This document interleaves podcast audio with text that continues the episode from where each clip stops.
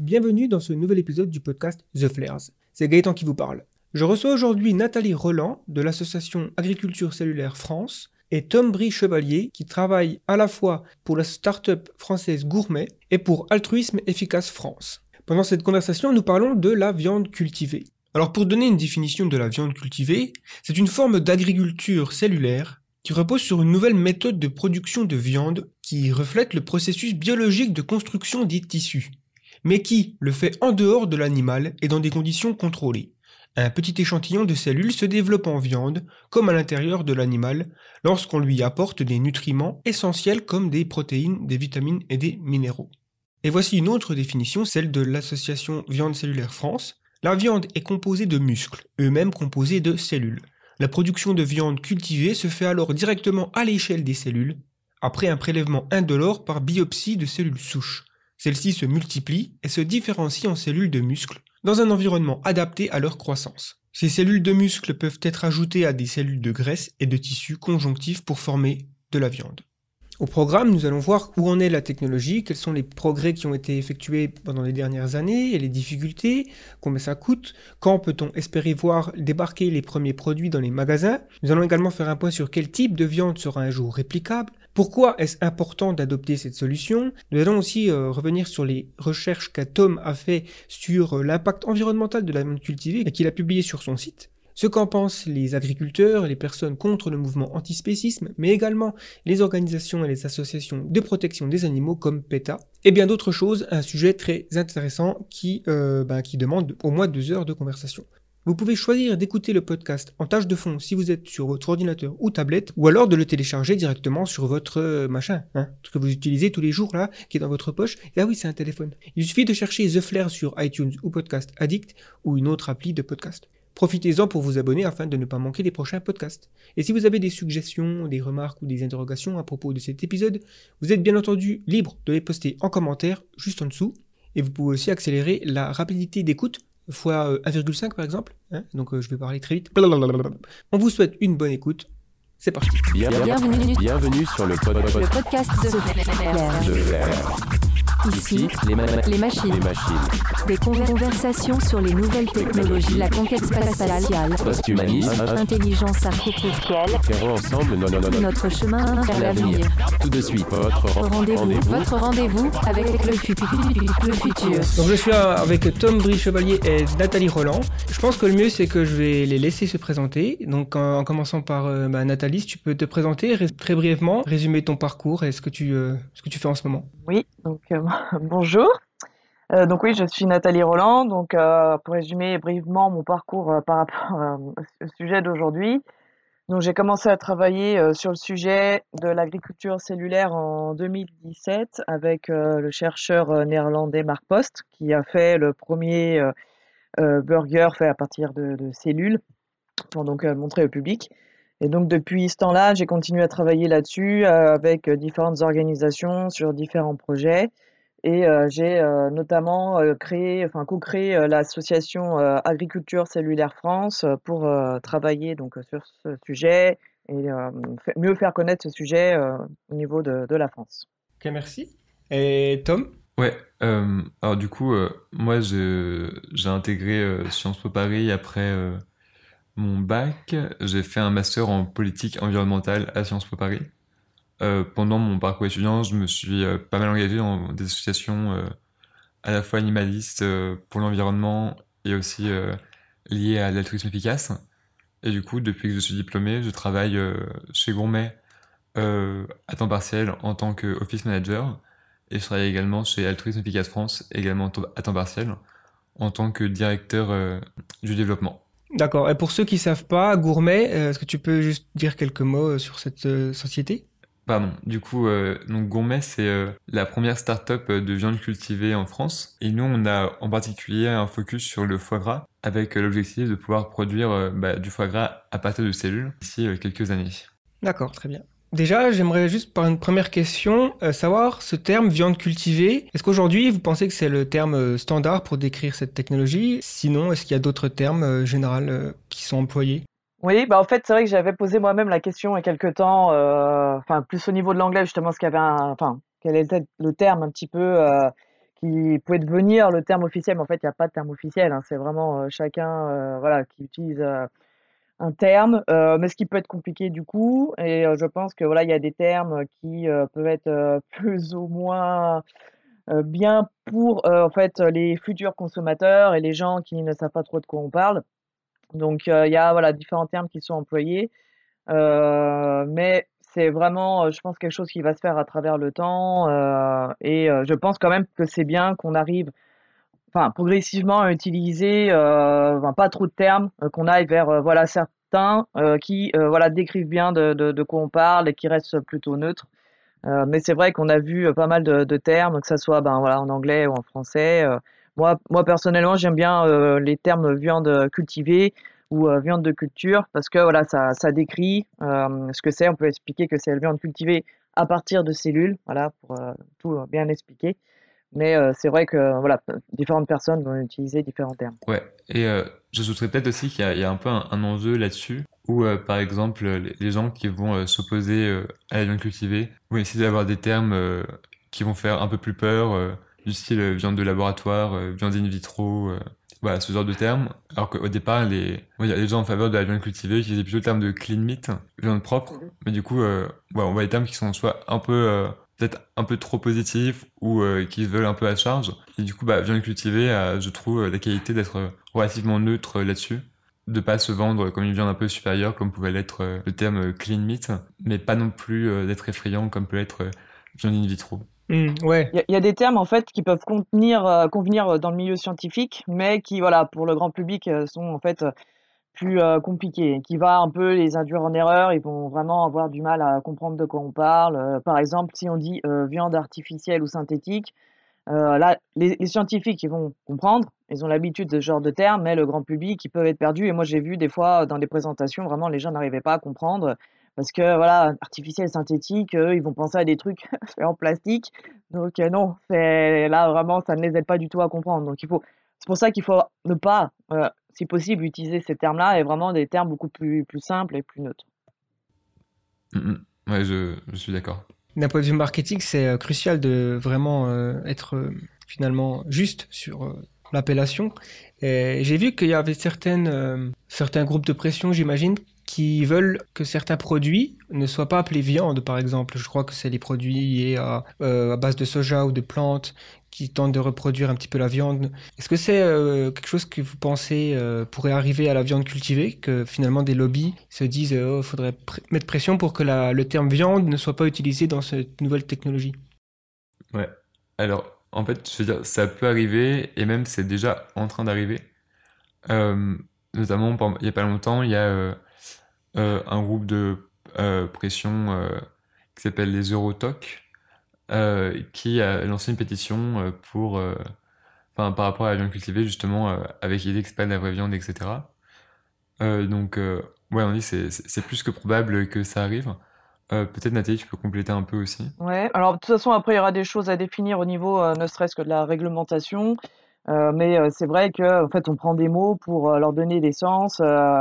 C'est vrai qu'une fois, j'ai, euh, il y avait un journaliste qui disait que finalement, euh, la viande, à la base, ça désignait la nourriture. Euh, maintenant, on a décidé que c'était une partie d'un animal, mais ça, c'est, nous qui avons décidé et ça peut être modifié. Donc, c'est vraiment, enfin, moi, je pense que ces appellations, c'est quand même important. On devrait quand même réfléchir avant tout aux intérêts de notre société et euh, comprendre que, eh bien, pour que ces euh, produits qui sont censés être meilleurs pour notre société, pour qu'ils soient plus facilement adoptés, il faut qu'il y ait des, dénominations qui aident les, so- les consommateurs à, aller vers ces produits et pas juste préserver les intérêts économiques de certains. Je pense que c'est ce qui me paraît euh, le plus juste. Donc voilà, mais il y a sûrement des, discussions. Mais après, il faut aussi penser que certains acteurs du monde ben, de la viande conventionnelle qui développent ces produits euh, se mettent aussi sur les alternatives, donc pour l'instant végétales, en produisent eux-mêmes. Je me dis que ces gens-là euh, pourraient aussi peut-être euh, ben, expliquer euh, que euh, ben, faut pas mettre justement de bâton dans les roues au niveau des appellations. Et sûrement plus on aura d'acteurs, d'entreprises, d'organisations qui, qui seront impliquées euh, sur ces sujets, peut-être, voilà, plus peut-être ça va faciliter les choses au niveau des appellations, de la réglementation. Et euh, en plus, j'allais dire, pour la viande cultivée aussi, enfin, contrairement par rapport euh, à la viande végétale, euh, pour la viande cultivée, la matière en elle-même, c'est vraiment bah, comme de la viande. C'est les mêmes genres de cellules qu'on retrouve dans la viande, etc. C'est juste que plutôt que cette viande ait été produite dans un animal, elle a été produite hors de l'animal, mais en tant que matière même. C'est ouais, c'est de la viande et du coup, l'opposition est peut-être un peu moins facile à justifier du terme viande pour la viande cultivée que, que ne peut l'être euh, pour euh, la viande végétale, même si euh, par ailleurs, enfin, je pense qu'on devrait tout à fait être légitime de pouvoir nommer la viande végétale ainsi et dire un steak de soja ou une saucisse de tofu, etc. Ouais, je suis, assez d'accord. C'est vrai que déjà, bon, je trouve que le terme saucisse ou steak, c'est une forme, quoi. C'est plus, ouais, comme tu disais, c'est de la nourriture. Tu peux avoir une saucisse végétale, une saucisse de, porc, ou, un steak euh, haché, ou un steak de, soja. Enfin, donc euh, à, ce niveau-là, euh, Mais il y a déjà des choses, par exemple comme le steak de thon, euh, voilà, qui ont été adoptées, euh, euh, du lait, euh, enfin les laits d'amande. Enfin, il y a déjà des choses en fait qui ont qui sont adoptées, euh, dans, notre culture. Et euh, là, ça serait quand même bizarre de, de re- remettre en question. Voilà. Oui, mais encore une fois, je pense qu'il faudrait surtout voir euh, quel est le but de tout ça et euh, qu'est-ce qui aurait le meilleur euh, impact ben, au niveau de la société. Et voilà, et aussi des fois, bah, qui sont les personnes qui veulent justement ben, ne- qu'on n'ait pas le droit d'utiliser telle ou telle appellation. Mais oui, comme disait Tom, c'est vrai qu'avec l'agriculture cellulaire, bah, ce sont des produits animaux par nature, donc euh, c'est pas la même chose que pour le végétal. Où en est la technologie aujourd'hui? Euh, tu, tu disais, euh, Nathalie, que donc, euh, Mark, Mark Frost, c'était un peu l'inventeur. Marc Post. Mark Frost. Post. Post. Post, ok. Mark Post. Donc c'est un, un, un Hollandais, c'est ça? Oui. Ouais, donc ouais, je me rappelle, j'avais vu passer les infos sur le fait qu'il avait créé donc avec son équipe, j'imagine, un, un hamburger. Donc à l'époque, c'était en 2013. C'est ça. Et le prix, tu te rappelles? Euh, je crois que c'était euh, à peu près un, un- un quart de million de dollars, euh, quelque chose comme ça. Mais alors, c'est vrai que c'est vraiment l'info qui avait, qui avait, qui était pas mal ressortie, donc vraiment un prix très impressionnant pour un burger. euh, mais en fait, je pense qu'on n'a pas assez expliqué, rappelé que euh, en fait, c'était pas du tout représentatif de, de- des, des futurs prix de ces produits euh, et que bah, c'était extrêmement cher parce que c'était tout fait à la main, voilà, avec absolument aucune optimisation.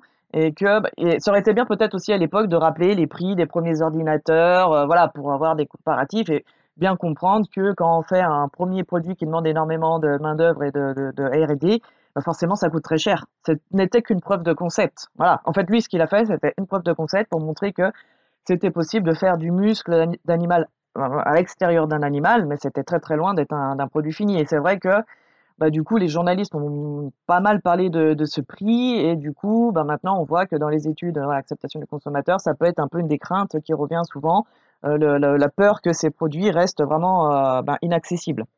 Euh, mais je pense que du coup, c'est bien de rappeler à chaque fois que c'était qu'une preuve de concept, il y avait tout le prix de la R&D qui était dedans, donc forcément, c'était très élevé, mais enfin, c'est sûr que si les prix restent super élevés, personne ne va adopter ces produits, ça ne marchera pas. hein. Enfin, tout le monde en est bien conscient. Ouais, une bonne comparaison, c'est de se dire, euh, si par exemple euh, tu devais faire ton propre téléphone chez toi, tout seul, de A à Z, euh, bah forcément, ça te reviendrait hyper cher parce qu'il y aurait aucune optimisation du processus, tu aurais plein de trucs à devoir inventer, etc. Euh, ou réinventer dans, dans ce cas-là. Et forcément, tu auras un téléphone qui soit hors de prix, mais euh, dès que tu produis ça à l'échelle euh, industrielle, bah forcément, les, les coûts s'effondrent, euh, euh, les premiers coûts euh, de, de recherche développement, etc., non- ne sont plus aussi importants, etc. Et tu peux arriver à baisser le prix, ouais. Ouais, c'est clair que on voit bien aussi avec le, séquençage de, l'ADN qui était, euh, voilà, ça a coûté, euh, c'était un projet euh, multinational euh, à hauteur de milliards, et aujourd'hui c'est possible de faire son, tester son, génome pour quelques, je crois, plusieurs centaines d'euros, mais ça, baisse tellement. Et aujourd'hui, tu sais à peu près, enfin, vous savez euh, quel est euh, le prix euh, pour faire de la viande cultivée en ce moment? Bah, en fait, le truc, c'est que pour l'instant, les chiffres qui sont donnés, euh, ils viennent des, des startups ou des entreprises eux-mêmes qui produisent de la viande cultivée. Euh, et donc, ils vont annoncer un prix, euh, soit au kilo, euh, etc. Typiquement, le, le truc, en fait, c'est que on n'a pas trop de, de retour critique sur ces chiffres parce qu'ils viennent directement des startups ou des entreprises.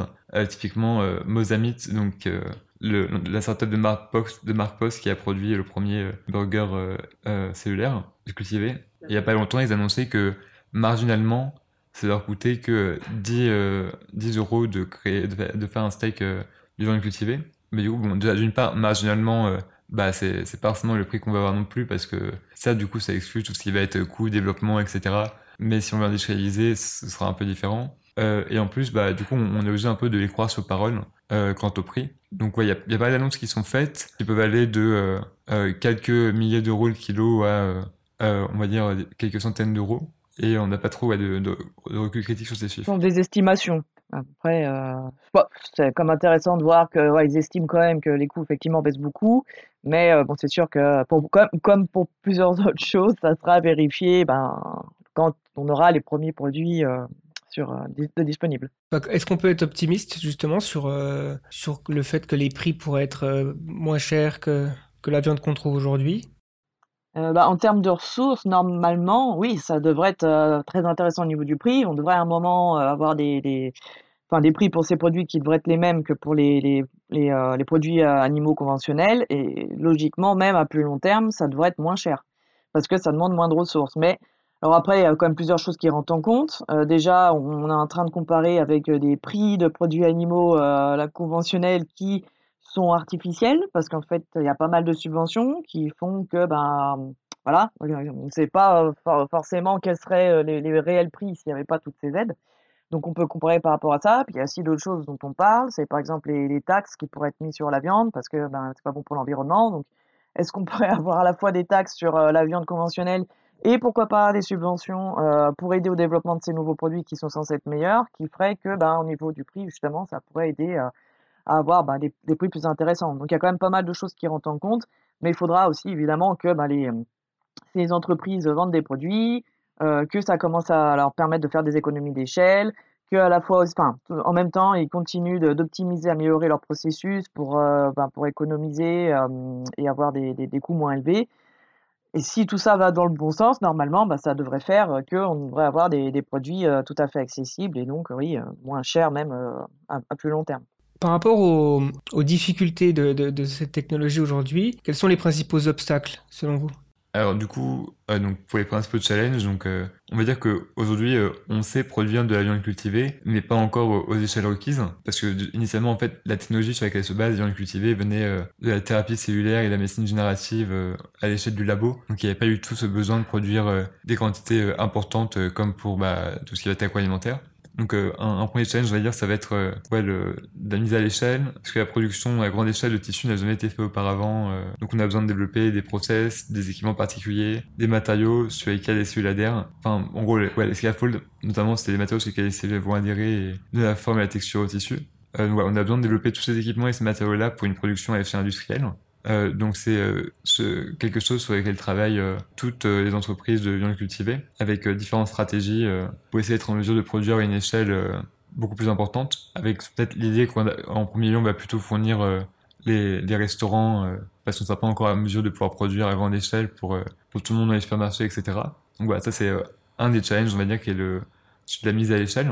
Un autre challenge, ce sera celui du coût du milieu de sculpture, qui pour l'instant est encore très élevé et qui doit diminuer euh, d'un facteur euh, 10 à un facteur 100 euh, pour que le prix euh, du produit soit plus ou moins similaire euh, à celui de la viande conventionnelle euh, si par ailleurs il n'y a pas euh, soit de subvention qui existe, soit de taxe sur la viande. Là, c'est vraiment à considérer que ces choses-là ne changent pas. Il faut que ce prix du milieu de culture diminue euh, euh, assez, euh, de manière assez importante. Donc voilà, ça c'est vraiment les challenges, on va dire, euh, techniques. Mise à l'échelle, euh, diminution du coût du milieu de culture. Après, on peut imaginer d'autres euh, challenges sur le plan euh, un peu plus euh, législatif, mais là, je pense que Nathalie sera mieux avisée que moi pour te répondre éventuellement. Et euh, ensuite, voilà, pareil, le challenge qui est sur l'acceptation de la viande cultivée par les consommateurs. Et pareil, Nathalie a mené une étude là-dessus il y a pas longtemps en France d'ailleurs, donc elle saura mieux te répondre que moi. Peut-être, on va dire au niveau du, parce que c'est quelque chose dont on entend pas mal parler, le sérum fœtal bovin. Peut-être faire un point là-dessus parce qu'on voit des, des informations qui circulent qui sont pas toujours très justes. Bien rappeler que, en fait, l'histoire du sérum fœtal bovin, c'est que ben, tout, ça vient de la, de médecine, la médecine régénérative, culture de cellules, par exemple, pour les poulets, qui utilise pas mal de sérum fœtal bovin, donc une substance qu'on va prendre dans un veau qui est encore dans le ventre de sa mère. Donc voilà, c'est quelque chose de vraiment pas éthique, vraiment pas durable et vraiment pas économique. Euh, mais évidemment, personne ne compte utiliser cette euh, substance. Euh, il existe déjà de nombreuses alternatives et voilà, tout le but, c'est de trouver les meilleures alternatives et les moins chères possibles. Mais personne ne compte utiliser ça, évidemment. Voilà, faut le rappeler parce qu'on voit circuler cette info là qui revient.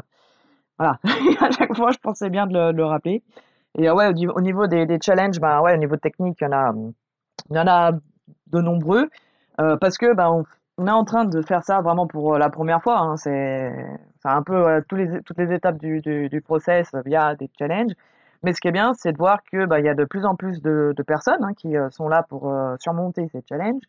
Euh, et que euh, il y a euh, bah, y a à la fois les, entreprises qui veulent développer les produits, mais il y en a d'autres qui, qui, qui se créent qui veulent intervenir, qui se spécialisent que sur une, euh, partie du, du processus. Il y a aussi des grands groupes qui ont déjà des connaissances, euh, des équipements qui, euh, qui veulent venir. Et en fait, tout ça, je pense que ça va aider à surmonter euh, tous ces défis. De toute façon, c'est sûr que comme il y en a pas mal, c'est bien de voir vraiment euh, des différentes personnes, différentes organisations euh, qui se penchent là-dessus.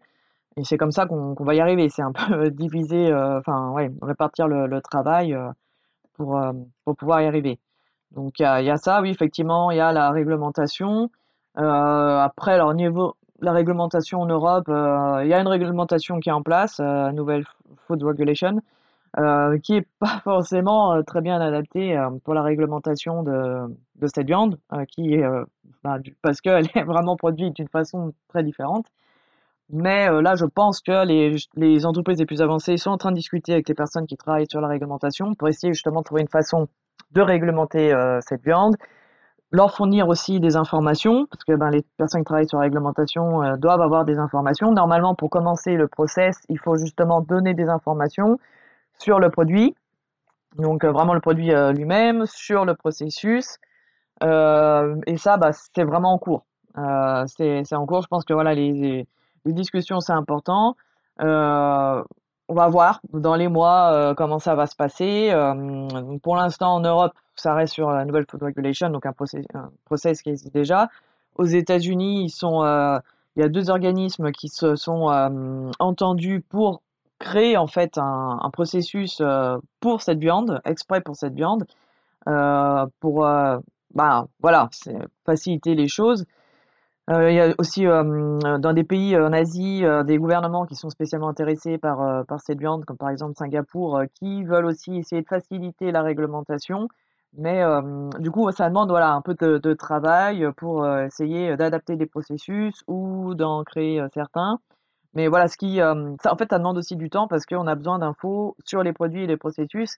Et euh, là, aujourd'hui, bah, les entreprises les plus avancées en sont à construire leur usine pilote pour pouvoir essayer de, de, produire au moins à petite échelle, petite moyenne échelle, et euh, bah, elles en sont là aujourd'hui, donc euh, ça, ça demande quand même, ça a demandé encore un, un petit peu de temps. D'accord, parce que ça fait finalement euh, combien de temps que qu'il y a vraiment un- des chercheurs qui s'y mettent? Euh, ça fait une dizaine d'années ou un peu? Bah alors moi, en 2017, c'était il n'y a pas si longtemps que ça, et pourtant à l'époque, euh, on avait même pas une dizaine de startups aux États-Unis, je crois, et en dehors des États-Unis, il y avait que Mark Post qui travaillait là-dessus, donc c'était vraiment tout petit. Ah ouais. Et c'est pour ça, en fait, je me dis, ça vient de commencer. Parce que, voilà, en fait, là, aujourd'hui, on a un petit peu un décalage entre euh, l'état d'avancement euh, que peuvent avoir en tête les, le grand public et vraiment l'état d'avancement réel euh, du, secteur. Je pense que c'est un peu dû au fait que quand on montre des euh, images euh, ou des vidéos de prototypes, on, se dit, ah bah c'est bon, on sait faire, on y est, euh, demain, euh, j'ai la même chose dans mon supermarché. Alors que non, en fait, ce sont des prototypes et entre être capable de faire ça euh, vraiment en toute petite échelle et à plus grande échelle, ben il y a quand même pas mal de travail et, de temps et de, de, gens, euh, voilà, d'argent aussi euh, pour, pour développer tout ça. Donc, ouais, je pense que c'est bien quand même de rappeler que tout ça, c'est ça, ça vient, ça, vient de se mettre en place, quoi. Les, les entreprises ben, les plus avancées ont fait des levées de fonds pour vraiment pouvoir embaucher beaucoup de gens finalement que récemment. Donc, voilà, c'est très récent. C'est normal que ça prenne du temps. euh, voilà, c'est les choses se mettent en place. Effectivement, ouais. Je, je- je pensais que c'était un, un tout petit peu plus euh, avant, enfin, euh, plus vieux finalement que, que ça. Je pensais que ça avait au moins Ah non, non, une décennie, ouais. Il y, a il y a des gens qui ont réfléchi à ça, et qui voulaient que ça, ça bouge quelque part, mais euh, finalement, ouais, non, ça, ça a pris un certain temps pour que les choses se mettent en place et que les investisseurs arrivent et qui donnent les moyens à ces entreprises de, de vraiment passer à l'étape supérieure, sachant que bah, justement, c'est beaucoup de, de technologie, de, R&D, et ben, il faut quand même beaucoup d'argent euh, pour pouvoir développer ces produits. Donc euh, pendant des années, euh, c'est sûr, bah, je pense qu'on attendait que justement les choses puissent euh, bouger avec justement ben, le- les investissements. Donc je sais que généralement donner des, euh, des prédictions, ce genre de choses, c'est jamais... euh, euh, bah, il faut toujours prendre ça avec des pincettes, mais euh, juste pour se prêter au jeu, quand c'est qu'on pourrait espérer voir débarquer les, les premiers produits dans les magasins, selon, selon vous? Ouais, alors en fait, je vais. euh, Enfin, j'entends la question, mais du coup, je vais la décomposer un peu. Euh, en fait, d'une part, ça va dépendre de quel produit on parle. Euh, parce qu'il est possible, il est même très probable et quasi certain que euh, des produits de viande un peu euh, déstructurés comme bah, les nuggets, le steak haché, etc., arrivent bien plus tôt que des produits beaucoup plus structurés comme un filet de bœuf ou ce genre de choses, parce que c'est beaucoup plus simple avec de la viande cultivée de reproduire la texture des premiers, donc steak, steak haché, euh, nuggets, etc., qu'une texture de viande épaisse, un peu élastique, etc. Euh, donc déjà, il y aura une différence entre ces produits-là, et ensuite, euh, très certainement que quand la viande cultivée arrivera en premier euh, sur le marché, ce sera dans les restaurants, et probablement les restaurants un peu, un peu chers. D'une part parce que bah, on sera pas encore en mesure de produire des quantités suffisamment importantes pour pouvoir en distribuer dans les supermarchés, les magasins accessibles à tout le monde. Et ensuite parce que du coup, pour que soit, enfin pour que le, on puisse justifier un prix un peu plus élevé au départ, sans doute que ça commencera dans des restaurants euh, un peu plus euh, euh, luxueux, un peu plus chers, euh, sur lesquels on peut se permettre de vendre un produit plus cher. Une fois ceci dit, donc ouais, ça, ça- du coup c'est vraiment uniquement une estimation personnelle et à prendre avec des pincettes évidemment. Moi mon sentiment c'est que les produits un peu déstructurés, euh, dans des restaurants, ça pourrait être peut-être euh, d'ici euh, 5 ans euh, qu'on verra ça apparaître. Peut-être un peu moins, peut-être un peu plus. Euh, par contre, si vraiment on parle de tout l'éventail des produits à base de viande accessibles dans les supermarchés et les magasins pour tout le monde, là, à mon avis, c'est plutôt un horizon euh, qui va de vers 20 ans, quoi. En fait, probablement qu'il y aura plusieurs étapes. Il y aura une étape, on va dire, euh, euh, produits déstructurés, restaurant, puis une étape, euh, produits déstructurés, euh, magasin, qui sera peut-être dans 10 ans, et après, il y aura produits déstructurés, euh, enfin, pro- produits structurés, restaurant, à peu près à la même période, et produits structurés, euh, magasin, encore plus lent. Je sais pas si c'est à peu près clair. Moi, moi je, je pense, ouais, je suis assez d'accord. Mais déjà, si on arrive à faire ouais, des, des, produits de type viande hachée, ça sera déjà super parce que bah, la, les, en fait, la viande hachée, même enfin, le poisson euh, haché, si on peut dire, euh, comme des bâtonnets de poisson, enfin, c'est quand même euh, 50% de, de la viande. hein, c'est de la viande euh, hachée, euh, c'est déjà ce qu'on a. Donc, euh, de faire des burgers, euh, des saucisses, des nuggets, euh, des nuggets, ça sera, enfin, déjà en termes d'impact euh, ben, sur euh, l'environnement, bien-être animal, tout ça, ça sera déjà euh, super. Mais effectivement, oui, ça devrait prendre un peu plus de temps pour avoir des produits un peu plus complexes. Mais euh, ouais, moi j'ai à peu près ouais, ces horizons-là, même si effectivement c'est toujours difficile d'essayer d'évaluer. Et voilà, les gens, les gens demandent toujours voilà, quand est-ce qu'on aura ça, mais ça reste difficile euh, ouais, d'évaluer ça parce qu'encore une fois, ben, il y a, y a beaucoup de, enfin, quand même de progrès au niveau juste technique, euh, technologique à faire. Il y a la réglementation euh, qui, qui, vient après. Il faudra au moins passer par là. Donc ça, ça prendra quand même un- encore un peu de temps. Ouais, là, faut se dire que du coup, aujourd'hui, comme le disait Nathalie tout à l'heure, les entreprises les plus avancées dans la viande cultivée, euh, qui sont notamment Memphis Meats et euh, sont en train de construire la première usine pilote euh, pour des produits bah, euh, qui sont euh, déstructurés comme du et nuggets. Donc, le temps que ces entreprises ouais, finissent leur usine, arrivent à diminuer les coûts, commencent à distribuer au départ dans des lieux un peu spécifiques, etc. même ces entreprises qui sont pour l'instant à la pointe de la technologie, euh, sont pas prêtes à, développer un point, à amener leurs produits sur le marché dans les années euh, à venir, enfin d'ici 2-3 ans. Quoi. Bah, c'est vrai que c'est une bonne, c'est une bonne nouvelle d'une certaine façon que, le, que les produits dits soient aussi autant consommés finalement, que ça représente une, assez grosse part du marché quand on voit le, succès des hamburgers aux États-Unis et, les chaînes de fast-food qui ont que on pourrait peut-être même imaginer un jour voir une, chaîne de fast-food spécialisée dans la viande cultivée et donc ça pourrait être intéressant euh, de voir le, je sais pas moi, le- l'effet culturel que ça pourrait avoir. Il y a un autre euh, un marché de la nourriture qui pourrait peut-être euh, être une, première approche commerciale. Je, pense à, à la nourriture pour euh, animaux de compagnie, chiens, chats, par exemple. Euh, je sais pas si c'est, a beaucoup de gens qui ont pensé à ça ou pas, mais en réfléchissant au sujet la dernière fois, je me suis dit, tiens, c'est vrai que ça représente quand même une grosse quantité de nourriture, hein, nourrir nos animaux de compagnie. Et je pense pas que eux euh, seraient euh, particulièrement euh, outrés de manger de la viande issue euh, de, de cellules. Ils s'en foutent un petit peu, j'imagine. Euh, donc, euh, je sais pas, qu'est-ce que, vous en pensez de ça? Euh, en fait, à vrai dire, ça, enfin, existe déjà. Il y a euh, une ou deux euh, entreprises de viande cultivée qui se spécialisent dans la nourriture pour animaux. Euh, oui, il y en a déjà qui, euh, qui, euh, qui existent. Euh, je pense que c'est bien parce qu'effectivement, bah, c'est euh, c'est aussi énorme hein, la, la consommation de viande de la part des, bah, des, des animaux de, de compagnie. Après, euh, je me dis que euh, ce serait sûrement bien que, euh, enfin, quelque part que les gens n'associent pas cette viande comme justement une viande pour les animaux de, compagnie. Euh, je pense que voilà, c'est un peu le, truc. c'est, ouais, faudrait pas qu'il y ait trop cette association-là, mais après vraiment dans les faits, non, ça serait, enfin, je pense super, et je pense que ça quand même, ça, ça intéresserait quand même beaucoup de personnes de pouvoir nourrir leurs animaux sans avoir à tuer d'autres animaux.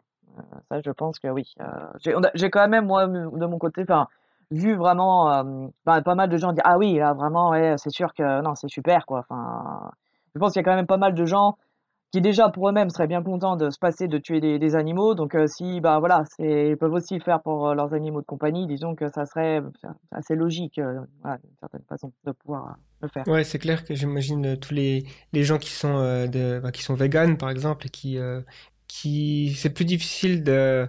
Enfin, quand, enfin, je sais pas, je suis personnellement végane, mais j'ai pas d'animaux de compagnie, donc j'ai pas le dilemme moral de devoir euh, choisir la nourriture... euh, Enfin, allez, tu vois ce que je veux dire? Donc ça peut être euh, un soulagement pour eux. Du coup, euh, parce qu'on parle de viande déstructurée, est-ce que c'est envisageable, techniquement, de répliquer n'importe qui- n'importe quel type de viande, que ce soit des cuisses de poulet ou des côtes de bœuf, ou est-ce que là, on est vraiment sur, sur une complexité qui peut-être sera impossible à reproduire? Bah moi, on m'avait posé la question de euh, viande à l'os, est-ce qu'on pourrait avoir un os? Euh, j'ai demandé à Marc Paul justement, et il m'avait dit que bah oui, on peut recréer des, de l'os, donc euh, en fait, théoriquement, on pourrait faire plein de trucs. Euh, après, c'est voilà, concrètement, il faut essayer et il faut faire ça à grande échelle. C'est toujours ça le, le challenge. Mais théoriquement, on peut faire vraiment, pourrait faire vraiment tout- tout- toutes sortes de viandes. Ouais, je, je rejoins Nathalie, on, on peut théoriquement tout faire, euh, juste c'est plus ou moins compliqué. Et après, on peut même en fait imaginer euh, d'autres types. euh, Enfin, quand je dis toute viande, il faut aussi comprendre aussi la, la chair de poisson, où il y a pas mal de certains viandes cultivées qui, qui le font aussi.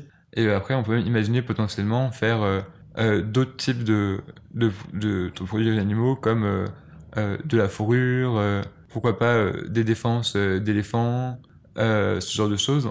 Encore une fois, c'est compliqué et il faut qu'il y ait une sorte de, un usage euh, derrière, euh, une volonté de faire quelque chose, euh, et la technologie. En fait, on peut vraiment faire tout ce qu'on veut. Et d'ailleurs, enfin, pour reprendre l'exemple des défenses, on pourrait très bien imaginer que euh, si on est en mesure d'en produire euh, facilement avec les viandes cultivées, bah, ça va être un peu de mettre fin au braconnage euh, en faisant en sorte que le marché soit inondé de défenses d'éléphants euh, issus des viandes cultivées et que du coup que les prix s'effondrent et qu'il n'y ait plus d'intérêt à, à aller braconner. Donc en fait, on peut vraiment faire beaucoup beaucoup de choses différentes. Après, il y a des difficultés plus ou moins euh, importantes et après, il faut que ce soit commercialement, euh, enfin, faut que peut-être possible d'être commercialisé ensuite euh, ou qu'il y ait un usage derrière. Ouais, ça- c'est logique. Parce que c'est vrai que quand tu réfléchis bien, euh, si on est capable de manipuler les cellules, c'est déjà une, avancée très impressionnante. Donc on peut. Il y a aussi la médecine qui, est assez liée. J'imagine que quand on parle de, cultiver des organes, par exemple pour des greffes, au final, c'est assez proche. Sauf qu'au lieu de manger l'organe, on, greffe dans un être humain. euh. Et, et du coup, euh, est-ce que le lait, le lait et les œufs aussi, c'est, est-ce que c'est étudié? euh, Est-ce qu'il y a déjà des gens qui le font?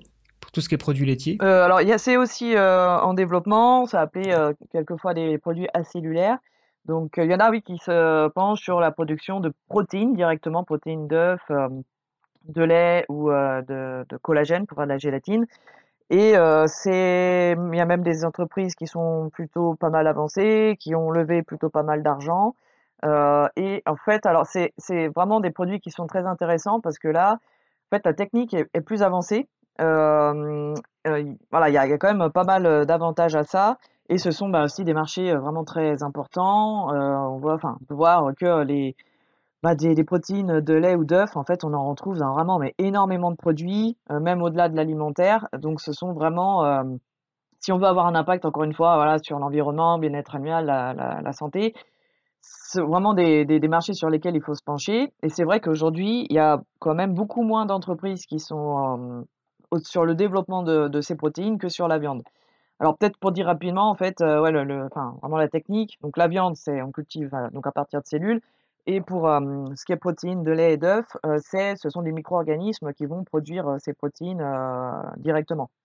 Mais oui, oui, il y a, il y a, moins d'entreprises qui sont dessus, mais il y en a. Et on peut quand même noter aussi que donc, quand on parle d'agriculture cellulaire, il y a quand même les premiers produits qui sont aujourd'hui en vente. Ça se passe donc aux États-Unis. C'est pas très surprenant. C'est l'entreprise Perfect Day qui vend des glaces avec des, protéines de lait dedans qui sont faits euh, donc par des micro-organismes. Les, premiers produits de l'agriculture cellulaire sont en vente aujourd'hui. Donc, je pense que c'est pas mal aussi de voir que bah ça montre que ça fonctionne. Voilà, on a des produits qui sont sur le marché à ce niveau-là. C'est c'est pas encore le cas de la viande, mais pour les produits acellulaires, euh, c'est le cas. Ah cool, ça je savais pas, c'est une bonne nouvelle, ça montre que c'est pas juste euh, théorique et, et un truc euh, de recherche et développement, c'est vraiment déjà euh, commercialement en vente et viable et il y a déjà, bah, je sais pas après les chiffres si ça marche, mais Bah après, c'est, là aussi, c'est vraiment tout, le tout début, mais au moins, voilà, on a, on a les, les produits qui Ouais. sont en vente, ce qui est, euh, ce qui est une belle étape, quand même. Et du coup, ben, alors, juste peut-être parce qu'on on est en train de s'aventurer assez euh, dans, dans le sujet, mais euh, on n'a peut-être pas assez parlé du pourquoi. Pourquoi est-ce important d'adopter cette solution? Quels sont les arguments vraiment qui, qui favorisent euh, d'abandonner l'agriculture conventionnelle pour produire de plus en plus de viande à partir de, et- de viande et de produits à partir de cellules? Euh, bah, du coup, il y a, on va dire, au moins euh, trois euh, gros avantages, enfin, grande famille d'avantages. Donc, euh, le premier, c'est celui qui est assez évident, je pense, c'est sur le plan éthique, de se dire que bah, on n'a plus besoin de tuer d'animaux. Euh, ce qui, quand on sait qu'il y a environ euh, 80 milliards d'animaux terrestres tués par an, plus les animaux marins qui sont encore plus nombreux, juste pour notre consommation, bah, on prend un peu conscience de l'ampleur de ce que ça représente, une technologie qui potentiellement peut permettre de mettre fin à, à ce massacre. Ça, c'est le premier aspect, on va dire, éthique. Après, il y a un aspect vraiment euh, sur le plan environnemental où euh, on a de bonnes raisons de penser, même très bonnes raisons de penser, que sur certains aspects, la viande cultivée sera bien meilleure pour l'environnement euh, que euh, la viande conventionnelle. Mais ça, éventuellement, on pourra en revenir un peu tout à l'heure en détail, pour en parler en détail si tu veux. Et un autre aspect, donc, qui est parfois un peu moins mis en avant, c'est l'aspect, on va dire, un peu sanitaire. Et il y a vraiment deux, deux grandes raisons là-dedans. On pourrait même dire trois. Donc, la première, c'est le fait que, comme la viande cultivée, c'est quelque chose qui est produit euh, dans un milieu contrôlé, euh, il n'y a pas de risque d'agents pathogènes euh, qui se ramènent de- dedans. Euh, et donc, du coup, tu n'as pas besoin d'utiliser d'antibiotiques pour produire ta viande cultivée. Euh, alors qu'aujourd'hui, en Europe, euh, même dans le monde en général, la consommation d'antibiotiques par l'élevage est au moins aussi importante, voire plus importante que celle destinée aux humains. Euh, avec comme effet euh, indésirable la montée de l'antibiorésistance, euh, qui est prévue de faire, euh, enfin, dont on estime qu'elle fera des millions de morts euh, d'ici plusieurs années par an. Donc voilà, premier avantage de la viande cultivée sur le plan sanitaire, pas besoin d'antibiotiques, donc diminution du risque de d'accroître l'antibiorésistance.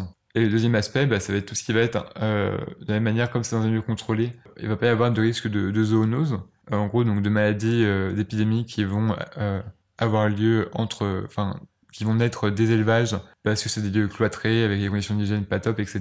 Et qui ensuite, euh, soit peuvent rester euh, dans les élevages et euh, faire qu'on doit battre beaucoup d'animaux, ce qui consti- constitue une perte sur le plan économique, voire parfois un danger pour la sécurité alimentaire de certains pays.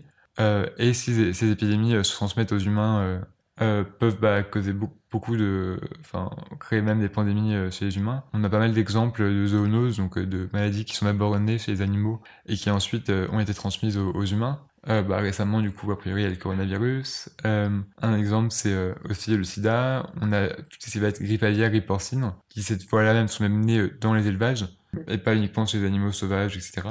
Ouais, il y a aussi cet aspect-là de dire que la viande cultivée peut être un très bon moyen de aussi limiter les risques d'épidémies futures, notamment ceux liés à l'élevage.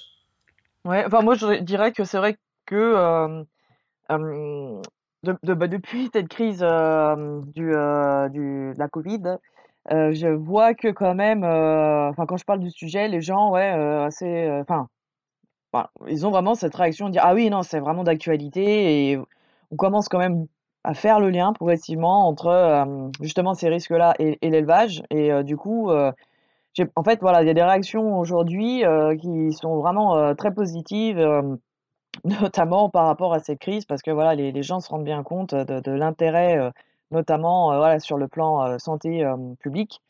mais il y a aussi de plus en plus quand même des gens qui voilà qui font lien quand même de l'élevage avec ben, l'impact sur l'environnement.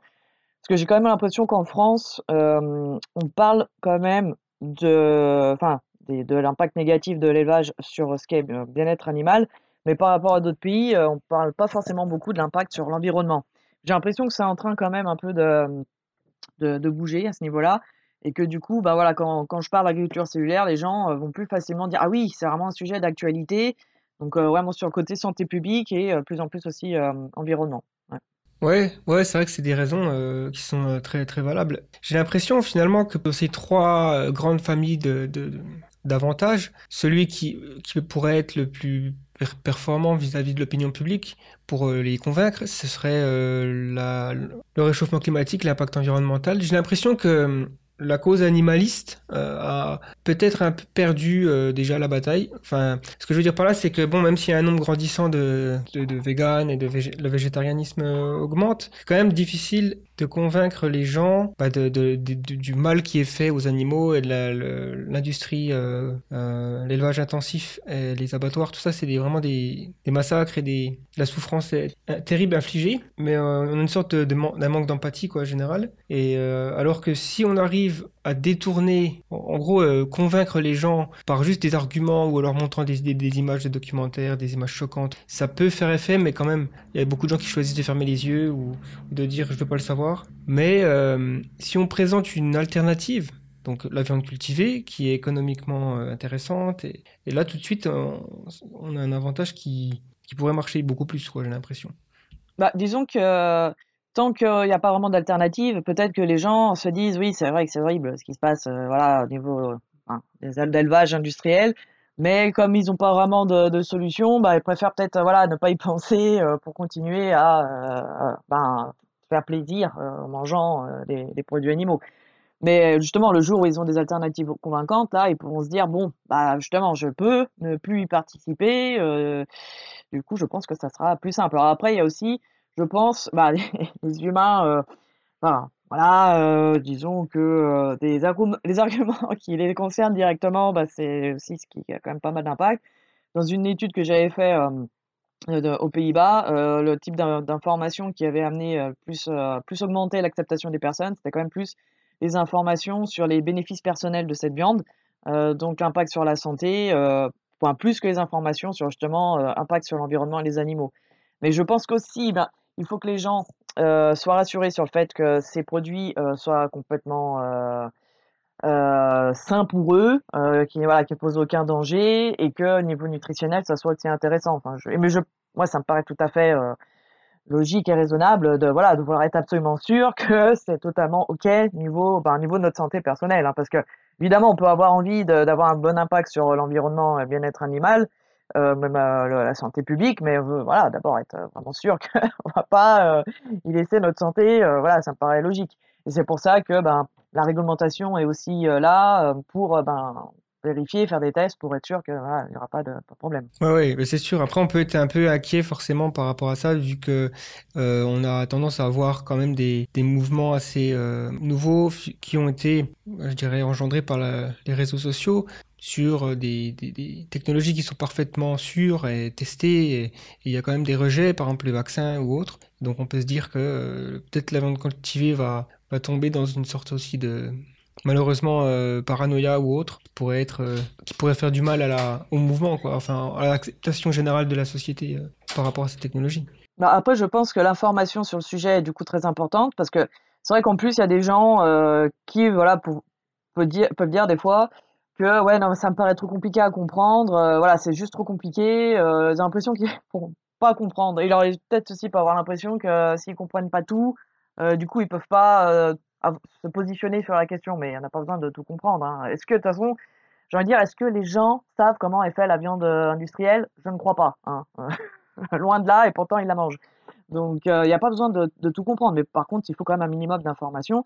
C'est pour ça qu'on a notamment créé l'association bah, Agriculture Cellulaire France, c'est pour donner de l'information, mais voilà, assez simple, basique, et essayer d'être le plus transparent possible en fonction des, informations qu'on a à notre disposition. Mais oui, je pense quand même qu'il faut expliquer bah, comment c'est fait, quels sont les impacts, pourquoi justement est-ce que c'est quelque chose d'intéressant. Même si voilà, on n'a pas besoin d'aller dans tous les détails, parce que de toute façon, voilà, c'est sûr que si on veut tout savoir, c'est quand même quand même pas mal euh, de, de connaissances à avoir. hein. donc euh, voilà, c'est euh, non mais l'information est reste quand même importante. Faut qu'elle soit bien faite, faut qu'elle soit euh, qu'elle soit neutre, faut, faut Mhm. qu'elle soit fiable. Ouais, ouais, tout à fait. Après, euh, est-ce que vous avez en tête des, des, des critiques, euh, des arguments contre cette technologie qui revient souvent? Alors, euh, les arguments euh, contre, en fait, ils peuvent venir de, de bords euh, différents. Euh, par exemple, bah, du côté, je sais pas, des mouvements animalistes ou des milieux euh, véganes, etc., on va avoir des gens qui vont pas forcément saisir l'intérêt de la viande cultivée parce que eux arrivent très bien avec euh, des alternatives végétales euh, et en sont très satisfaits. Et du coup, euh, il faut y ait une solution beaucoup plus simple euh, et qu'on s'embête beaucoup euh, euh, alors qu'il y a une alternative à la viande qui existe aujourd'hui. Après, il y a d'autres arguments contre qui vont venir euh, de, la filière euh, viande qui va s'interroger sur bah, ce que vont devenir par exemple les éleveurs, euh, les gens qui travaillent aujourd'hui euh, dans le milieu euh, de la viande conventionnelle. Euh, je sais pas si tu es intéressé par les, les contre-arguments éventuels, mais en tout cas, ça fait partie des critiques euh, qu'on peut entendre. Il y a aussi des gens qui peuvent s'inquiéter du fait que ce soit une recherche notamment menée par euh, des entreprises euh, privées et que du coup, il y a un manque d'investissement public là-dessus qui fait qu'au final, on se retrouve avec vraiment une recherche qui est menée par le privé avec les craintes que ça peut susciter. Ouais, il y a d'autres critiques potentielles et c'est les premières qui me viennent en tête. Et celle aussi qui me semble peut-être euh, plus, plus pertinente. Parce qu'après, il y a aussi des, critiques euh, qui, sont, euh, qui sont moins fondées. typiquement, soit parce qu'elles se basent sur de fausses informations, soit parce qu'elles sont clairement faites d'un certain point de vue. Enfin, elles sont mises par, un, par un milieu très particulier, avec vraiment la volonté de descendre la viande cultivée.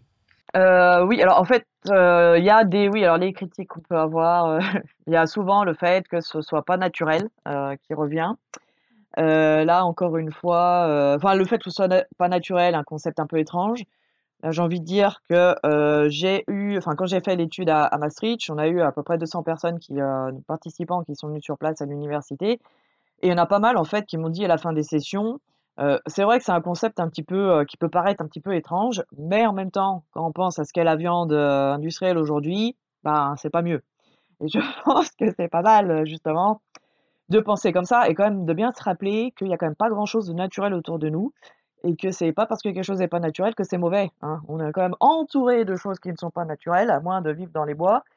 Et c'est voilà, c'est pas parce que c'est pas naturel que, que c'est mauvais. Donc je pense que moi, je, voilà, je pense que c'est quand même euh, voilà quelque chose qui voilà quelque part c'est naturel justement d'avoir cette pensée, mais euh, ça va sûrement partir avec le temps. Et peut-être, oui, force de se dire, oui, non, mais en fait, est-ce que ça a un sens de parler du fait que ce soit naturel ou pas? Voilà, la viande conventionnelle aujourd'hui, tout est optimisé de A à Z pour que ça soit le plus, euh, ben, justement, optimisé et rentable possible. C'est très très loin quand même de, voilà, de la viande traditionnelle qu'on avait dans le temps, hein, pour euh, ce qui concerne quand même une grande majorité des, des produits. Donc, euh, et pourtant, les, les gens les consomment quand même. C'est, encore une fois, ben, c'est pas parce que des, des choses euh, sont pas naturelles et industrielles que c'est forcément mauvais, quoi. Il faut quand même aller plus loin dans, dans l'analyse. Ouais, Donc, euh, il y a, y a ça. Ouais.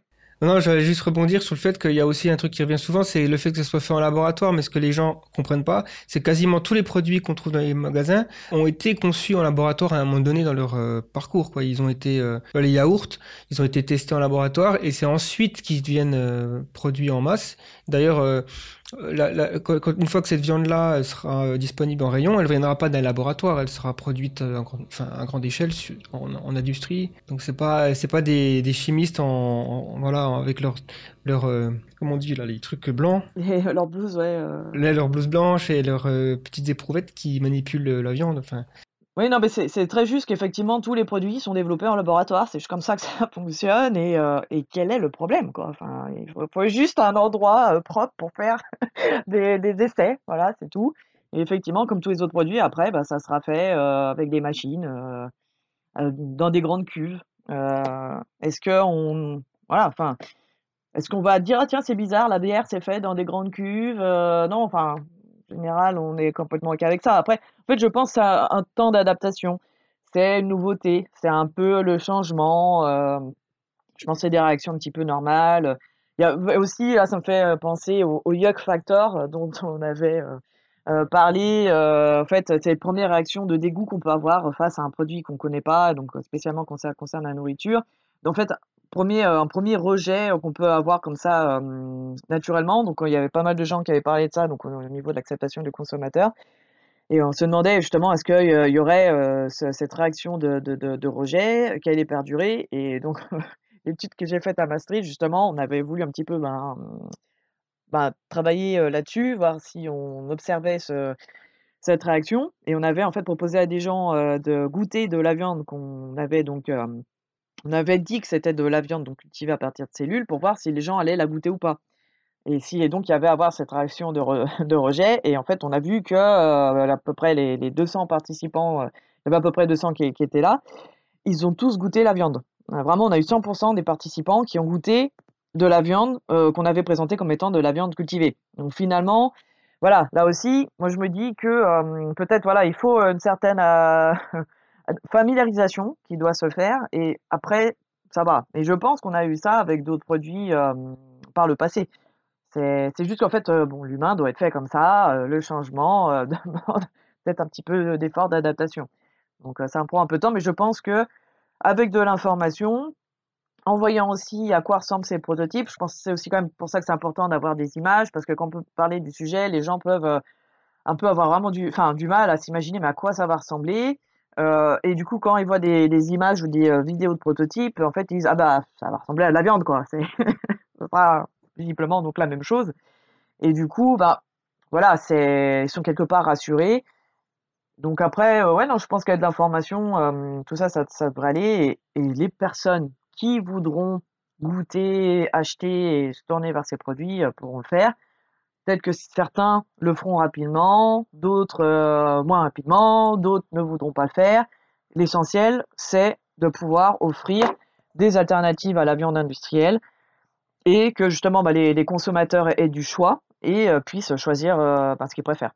Ouais, ça fait sens. Euh, Tu parlais d'images, justement. euh, si tu mets deux images côte à côte, euh, l'une qui montre comment euh, la viande cultivée est faite et, l'autre qui montre comment la viande euh, conventionnelle est faite, euh, moi je choisis tout de suite la viande cultivée parce que euh, je trouve ça quand même assez impressionnant que euh, il y a des gens qui ont un, qui vont avoir ce yak factor, ce, dégoût pour quelque chose qui est soigneusement euh, fait sous des conditions contrôlées avec le, le bon niveau de, bah, de nutriments, tout ça, comparé à voilà, avoir un animal qui est doué de conscience, qui est capable de souffrir, qui va vivre dans la merde toute sa vie, qui va être dénué de tout son instinct naturel, euh, séparé de ses petits, qui va être torturé jusqu'à sa mort. Et ça, ça produit pas un, un yak factor chez les gens, c'est quand même assez dur. euh, Mais bon. Alors, ça- je pense que ça produit euh, quand même quand ils ont des infos là-dessus ou des vidéos, mais on va dire Mm. que euh, les gens qui développent ces produits, c'est pas vraiment ce qu'ils montrent, hein, donc Ouais, euh, c'est ça. Mm.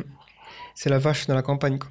voilà. C'est sûr, c'est sûr que si on montre, euh, oui, euh, vraiment très objectivement les deux façons de faire les choses, euh, bon, peut-être qu'évidemment, enfin, peut-être ça pourra motiver effectivement des gens à se dire, bon, même si ce nouveau processus peut paraître un petit peu surprenant, finalement, finalement, il est peut-être pas mal, voilà. Mais, c'est sûr, voilà, encore une fois, c'est vraiment bah, du coup de l'information et même de la communication.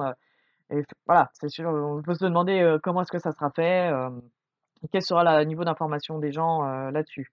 Alors, juste peut-être pour dire rapidement, euh, au niveau des, organismes de protection des animaux, on peut citer Gaïa, euh, donc Association de défense des animaux belge, c'est enfin qui existe depuis de nombreuses années et qui eux sont très intéressés par le sujet depuis quand même pas mal de temps, ont été pas mal actifs en, Be- en Belgique là-dessus. Ils ont même un, site internet en français sur la viande cultivée. Donc je pense que naturellement quand même les organismes de protection des animaux euh, seront sont et seront intéressés euh, par l'impact, euh, enfin le potentiel impact super positif sur les animaux. Je pense que comme pour tout le monde, en fait, ça prend un peu de temps de se renseigner, comprendre ce que c'est, voilà, faire un peu le tour de la question. Alors après aussi une petite remarque par rapport aux critiques qui peuvent venir des gens qui travaillent dans le milieu de la viande, la viande conventionnelle. Ce qu'on a pu observer dans une étude là que j'ai faite au niveau de la France et de l'Allemagne, chose un peu intéressante, c'est que les, gens donc qui travaillent dans ce milieu euh, ont été particulièrement positifs euh, envers euh, ben, cette, viande. Ça nous a un peu surpris et en fait, on se dit que peut-être en fait ils se disent que ils pensent que c'est une bonne chose que cette viande se développe parce que ça pourra permettre en fait de, de faire en sorte que la viande industrielle soit quelque part remplacée par cette nouvelle viande et ça pourrait leur permettre à eux de peut-être plus retourner euh, vers un métier euh, plus traditionnel euh, et retourner vers de la viande un peu plus traditionnelle faite dans des conditions plus favorables pour les humains et les animaux.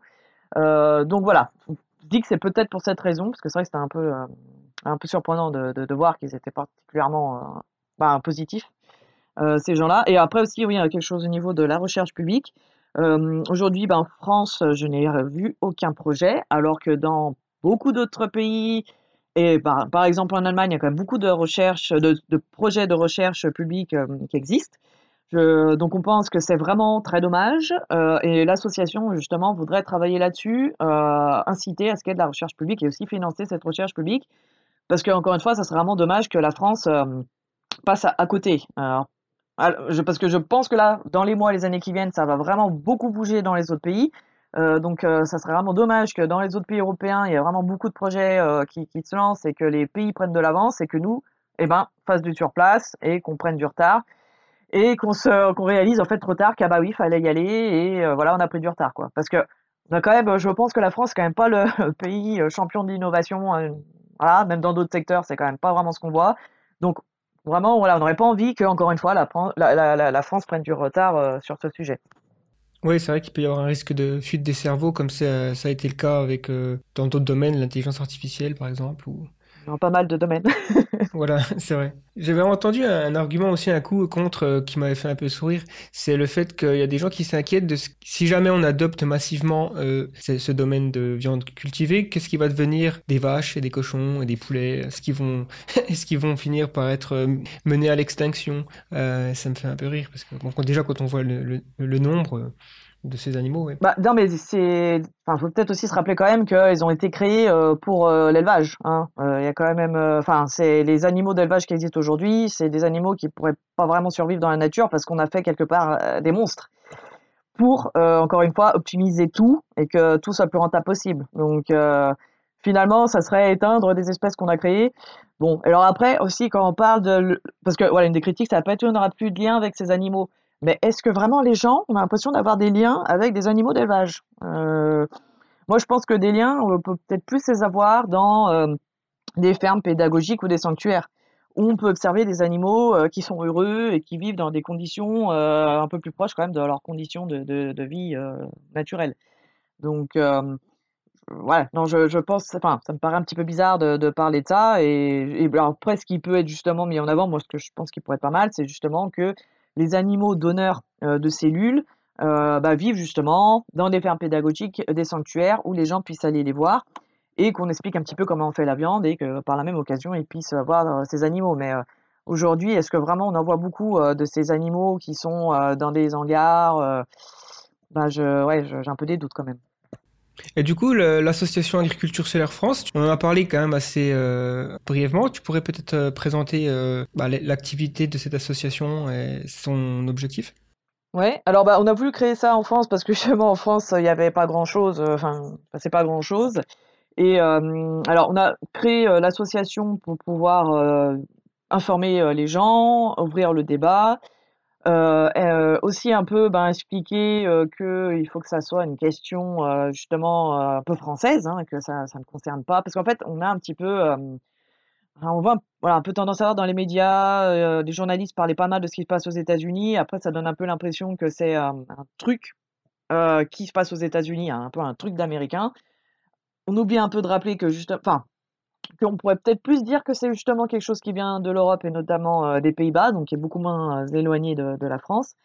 Et voilà, de ne pas toujours citer uniquement les exemples américains, qu'on en parle en tant que Français, qu'on ait aussi de l'information du coup en français, parce que justement, ben, des, des problématiques, c'est que ben, y a quand même la, majorité de l'information euh, disponible qui est en anglais. Euh, donc c'est important d'avoir l'information dans d'autres langues que l'anglais. Donc euh, voilà, c'est pour ça qu'on a créé l'association. Et voilà, bah, il y a quand même, voilà, je pense que ouais, l'intérêt de l'asso, le, principal travail, c'est vraiment d'informer le grand public, les gens plus dans le milieu agroalimentaire. Euh, voilà, faire, circuler de l'info, essayer de donner euh, ben, les, dernières informations disponibles euh, qui viennent euh, ben, des recherches, des scientifiques qui travaillent euh, là-dessus. donc ça peut être ben, participer par exemple à des podcasts comme ça, faire des présentations, participer à des conférences. il y a vraiment plein plein de choses qui peuvent être possibles. Il y a aussi bah, du coup la possibilité pour des bénévoles de rejoindre l'assaut et de travailler là-dessus, d'aider justement à faire connaître le, sujet. Euh, on est voilà, on est vraiment ouvert, donc il y a vraiment des personnes qui peuvent venir proposer des projets. Euh, l'idée, l'idée, c'est vraiment que le sujet se développe, euh, que ce domaine se développe, pour bah, pour que les impacts, les potentiels impacts positifs sur notre société puissent vraiment voir le jour et que les produits voilà se développent et que ces, ces impacts positifs puissent vraiment se réaliser. Le, le, but c'est pas de créer euh, juste voilà un nouveau domaine pour faire de l'argent euh, non c'est voilà vraiment aussi pour expliquer que c'est vraiment bien plus que ça parce que c'est vrai qu'on peut aussi entendre un peu ça c'est juste une nouvelle façon de faire de l'argent non c'est bien plus hein, et même les gens euh, même les gens qui, qui sont lancés là-dedans dans les entreprises des fondateurs des startups bah souvent c'est des gens qui viennent par vraiment parce qu'ils ont des, des, motivations des convictions personnelles souvent bah c'est voilà principalement l'environnement le bien-être animal c'est vraiment plus que ça. Moi, quand j'avais parlé, parlé par exemple à Marc Post, euh, lui, il m'avait dit voilà, si c'était une question d'argent, il aurait fait beaucoup plus d'argent en étant, euh, parce que lui, c'est un docteur à la base, en étant docteur dans le privé qu'en lançant euh, d'un projet comme ça, quand même à, long terme, avec beaucoup d'incertitudes. le, j'ai dire, le, le, temps qu'il se fasse de l'argent là-dessus, c'est sûr que oui, ça aurait été beaucoup plus rentable d'ouvrir un cabinet médical il y a plusieurs années, quoi.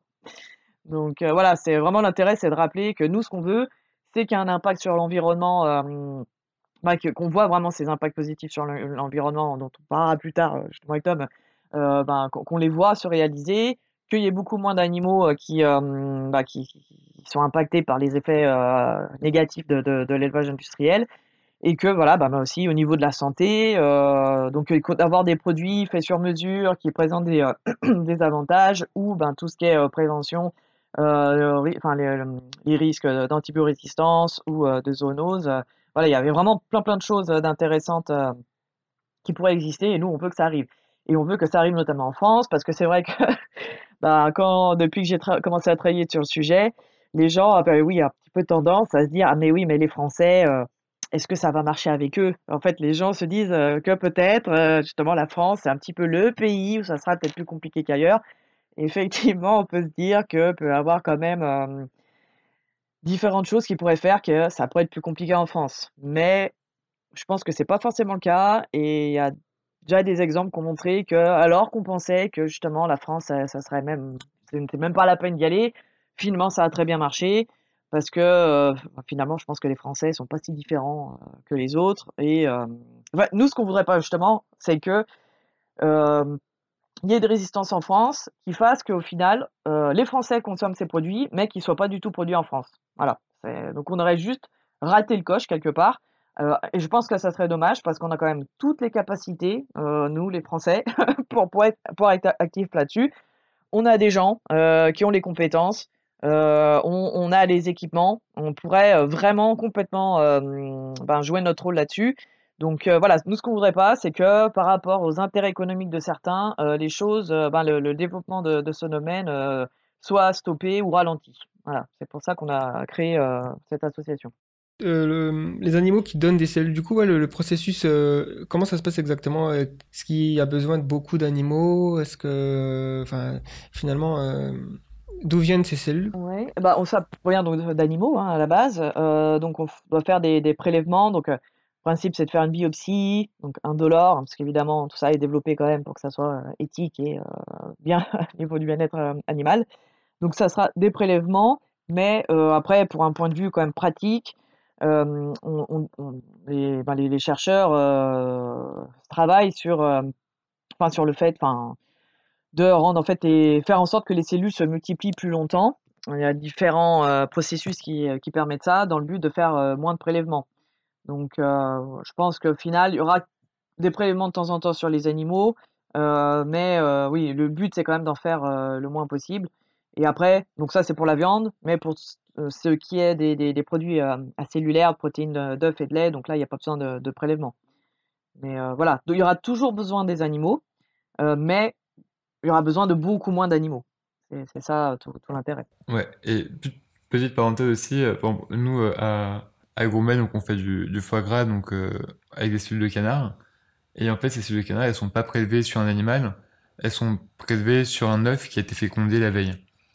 Euh, du, du coup, la question de, enfin, c'est même pas invasif du tout, du coup, parce que bah il y a, y a pas de prélèvement qui est fait sur l'animal directement.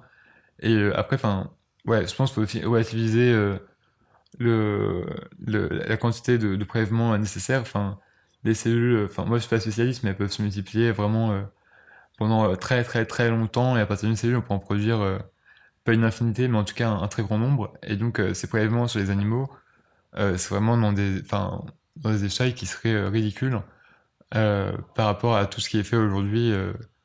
Enfin, on a besoin de très très peu d'animaux pour pouvoir produire la même quantité de viande cultivée qu'on produit aujourd'hui de la viande conventionnelle. N'a rien à voir en termes d'ordre de grandeur. Tu fais partie de la société Gourmet. C'était quoi ton activité euh, dans cette entreprise? Ouais, alors du coup, moi je suis euh, office manager. Euh, donc en gros, ça veut dire que j'assiste le CEO dans toutes les tâches qui vont être non scientifiques. Donc ça peut aller bah, travailler pour les levées de fonds, répondre aux médias, tout ce qui est gestion d'entreprise au quotidien. Parce que du coup, en fait, à Gourmet, on est une équipe de 13-14 personnes avec euh, que des scientifiques, euh, à part euh, le, le président qui est Nicolas Morin-Forest et moi-même. Et donc, du coup, à deux, on fait toutes ces tâches-là non techniques, non scientifiques, nécessaires pour fois le maintien de la boîte et en même temps ouais, communiquer, lever des fonds, tout ça. Ok. Et donc récemment, euh, et c'est la raison en fait pour laquelle je t'ai invité aussi sur, podcast, que j'ai vu sur Twitter que tu avais publié euh, des recherches sur l'impact environnemental de la viande cultivée. Et donc déjà, qu'est-ce qui t'a motivé à faire euh, cette, euh, cette synthèse des, différentes recherches sur l'impact environnemental, mais également, évidemment, quelles sont les conclusions de, de, te- de tes recherches? Ouais, ouais. Alors du coup, donc en fait, donc j'ai écrit un article qui devenait un peu un résumé de la littérature sur le sujet, euh, qui est encore euh, assez, euh, assez maigre. Enfin, il y a peut-être 5-6 études vraiment qui font des analyses cycle de vie quant à l'impact environnemental viande cultivée. Euh, pourquoi j'ai voulu faire ça? Enfin, d'une part parce que c'est un sujet qui, m'intéresse. Donc moi, à la base, j'ai fait des études en politique environnementale, avec en plus une spécialisation en agriculture et une spécialisation en méthode. Donc vraiment avec l'idée de d'essayer de comprendre comment on produit de la viande, des impacts environnementaux que ça, euh, etc. Et donc, euh, bah, vu que j'ai pu creuser ça dans mes études, ça m'a intéressé aussi de creuser euh, ce qu'il en était pour la viande cultivée, d'autant plus que c'est un sujet qui, m'intéresse. Et en plus, je trouvais qu'il y avait un peu un manque d'articles qui, on va dire, résumaient un peu l'état de la recherche sur ce sujet. Et du coup, j'avais envie de proposer quelque chose qui permette un peu de synthétiser tout ça pour que n'importe qui, qui connaisse pas trop le sujet, puisse lire et avoir une vague idée de comment ça fonctionne et euh, ce qu'il en est. Et euh, donc, par rapport aux, aux résultats euh, que j'ai pu trouver, donc ouais, il y a environ, on va dire, ouais, 5-6 études qui sont intéressées à ce sujet, du moins de ce que j'ai trouvé. Donc, il y a plusieurs choses qu'on peut dire. Donc, d'une manière générale, sur pas mal d'indicateurs, euh, à l'impact environnemental, la viande cultivée va mieux performer. Euh, je reviendrai un peu plus en détail euh, plus tard. Même si, euh, en fait, ce qui va beaucoup dépendre, par exemple, sur tout ce qui va être l'aspect émission de gaz à effet de serre, ça va être euh, la source d'énergie qui va être utilisée pour produire de la viande cultivée. Donc, par exemple, nous en France, on utilise du nucléaire. Ça veut dire que la viande cu- cultivée qu'on va produire va être beaucoup plus décar- décarbonée, par exemple, que si elle a été produite dans un pays avec des centrales à charbon. Et donc, en fait, euh, en fonction de, du type d'énergie qui est utilisé, les émissions directes euh, liées à la production de viande cultivée peuvent beaucoup varier. Euh, et ça, c'est quelque chose à prendre en compte. Mais en fait, surtout, moi, ce que, ce que j'ai trouvé, et c'est à mon sens vraiment le point fort de la viande cultivée, c'est que toutes les études euh, qui existent sur le sujet, même les moins optimistes, en gros, elles s'accordent à dire que la viande cultivée va nécessiter beaucoup moins d'espace, beaucoup moins de terre pour produire la même quantité de viande. Et en fait, ça, c'est vraiment quelque chose de très très important. Euh, D'une part, parce que du coup, bah, la quantité de terre disponible pour produire euh, euh, de la nourriture, c'est un, vrai sujet. Et euh, une des premières causes de déforestation, c'est justement d'être en mesure de produire de la nourriture, soit directement pour les humains, soit pour la nourriture pour les animaux qu'on élève. Euh, et donc, si on a besoin de très très peu de terre en comparaison, euh, bah, d'une part, on peut mettre fin à la déforestation euh, liée à ces sujets-là. Et ensuite, on peut imaginer que euh, beaucoup d'espaces qui sont aujourd'hui dédiés à la production de, de viande vont pouvoir être utilisés pour faire de la captation de carbone, via notamment par exemple de la reforestation ou juste bah, utiliser des, des prairies en tant que, en tant que puits de carbone euh, sans mettre plein de vaches dessus qui du coup vont émettre plein de méthane. Euh, et donc quand je dis que la viande cultivée euh, nécessite beaucoup moins de terre que, l'élevage traditionnel, euh, on est vraiment sur des ordres de grandeur totalement différents parce qu'on va penser en général que la viande cultivée va utiliser euh, de 1 à 5% euh, de l'espace qui est nécessaire pour produire, euh, de la viande.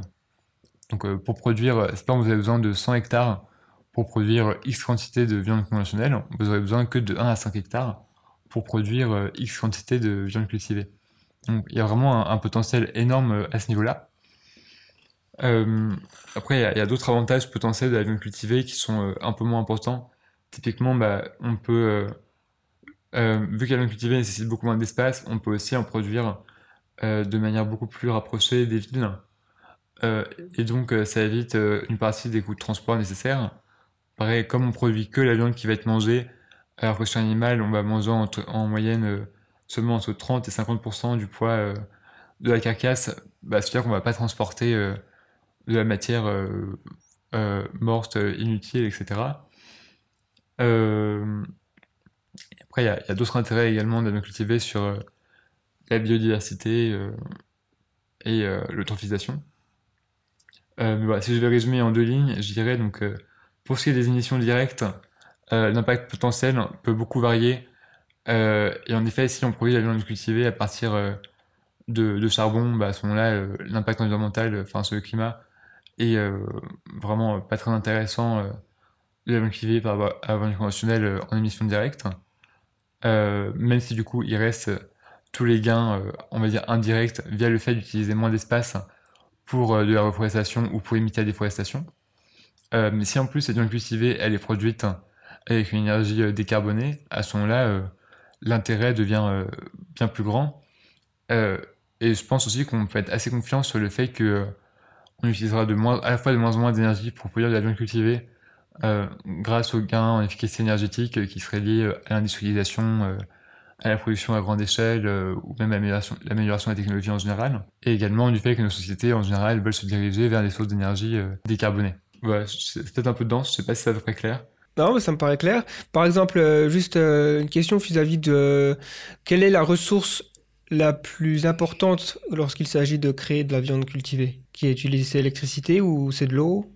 Bah, en fait, ouais, ça va être l'électricité qui va être nécessaire pour les bioréacteurs. Donc, en gros, le bioréacteur, c'est juste euh, une sorte de cuve qui va être à température du corps de, l'animal pour que les cellules soient dans un milieu favorable à leur multiplication pour produire de la viande. Donc c'est vraiment la seule source d'énergie qui est vraiment utilisée, enfin la principale source d'énergie qui est utilisée par les viandes cultivées, c'est l'électricité. Euh, et après, les autres ressources importantes, euh, ça va être euh, bah, d'une part ce qui va être utilisé pour euh, le milieu de culture. Donc euh, pour le milieu de culture, euh, so- soit on peut imaginer utiliser des cyanobactéries, donc à ce moment-là, on a besoin vraiment de très très peu d'espace. Soit on peut aussi utiliser euh, des protéines d'origine végétale, euh, typiquement euh, du blé, euh, de l'orge, euh, enfin ouais, du soja, euh, des protéines issues de culture végétale, euh, pour la production du milieu de culture. Donc l'électricité évidemment pour faire tourner les machines. Et après, ouais, juste les matériaux un peu bruts, typiquement bah, le métal pour fabriquer les bioréacteurs, les matériaux nécessaires à, ouais, à tout ce que ça puisse fonctionner. Euh, Mhm. Mais du coup, ce qui est intéressant, c'est que les études qui ont été faites sur le sujet sont vraiment des analyses cycle de vie qui essayent d'englober euh, tous ces aspects-là, euh, en prenant en compte vraiment bah, tout ce qui est a priori nécessaire pour produire de la viande cultivée et tout ce qui est nécessaire pour produire de la viande conventionnelle. Et c'est là-dessus qu'ils se basent et pas juste sur, in fine, la production de viande en elle-même. Enfin, ils prennent vraiment en compte les matériaux nécessaires, etc. Après, évidemment, le, sol, euh, enfin, faut prendre quand même cette étude avec des pincettes parce que elle se base sur des hypothèses et sur des scénarios et pas sur des données euh, empiriques. Euh, enfin, quand je dis empirique, c'est-à-dire pas sur des données issues des usines de production viande cultivée, etc. Tout simplement parce qu'elles n'existent pas encore. Du coup, c'est des chiffres à prendre avec des pincettes et qu'on réactualisera une fois a les premières usines pilotes, etc. En tout cas, sur les mécanismes et sur euh, la manière dont est produit la viande cultivée, on a pas mal de bonnes raisons de penser que sur le plan environnemental, ce soit bien mieux.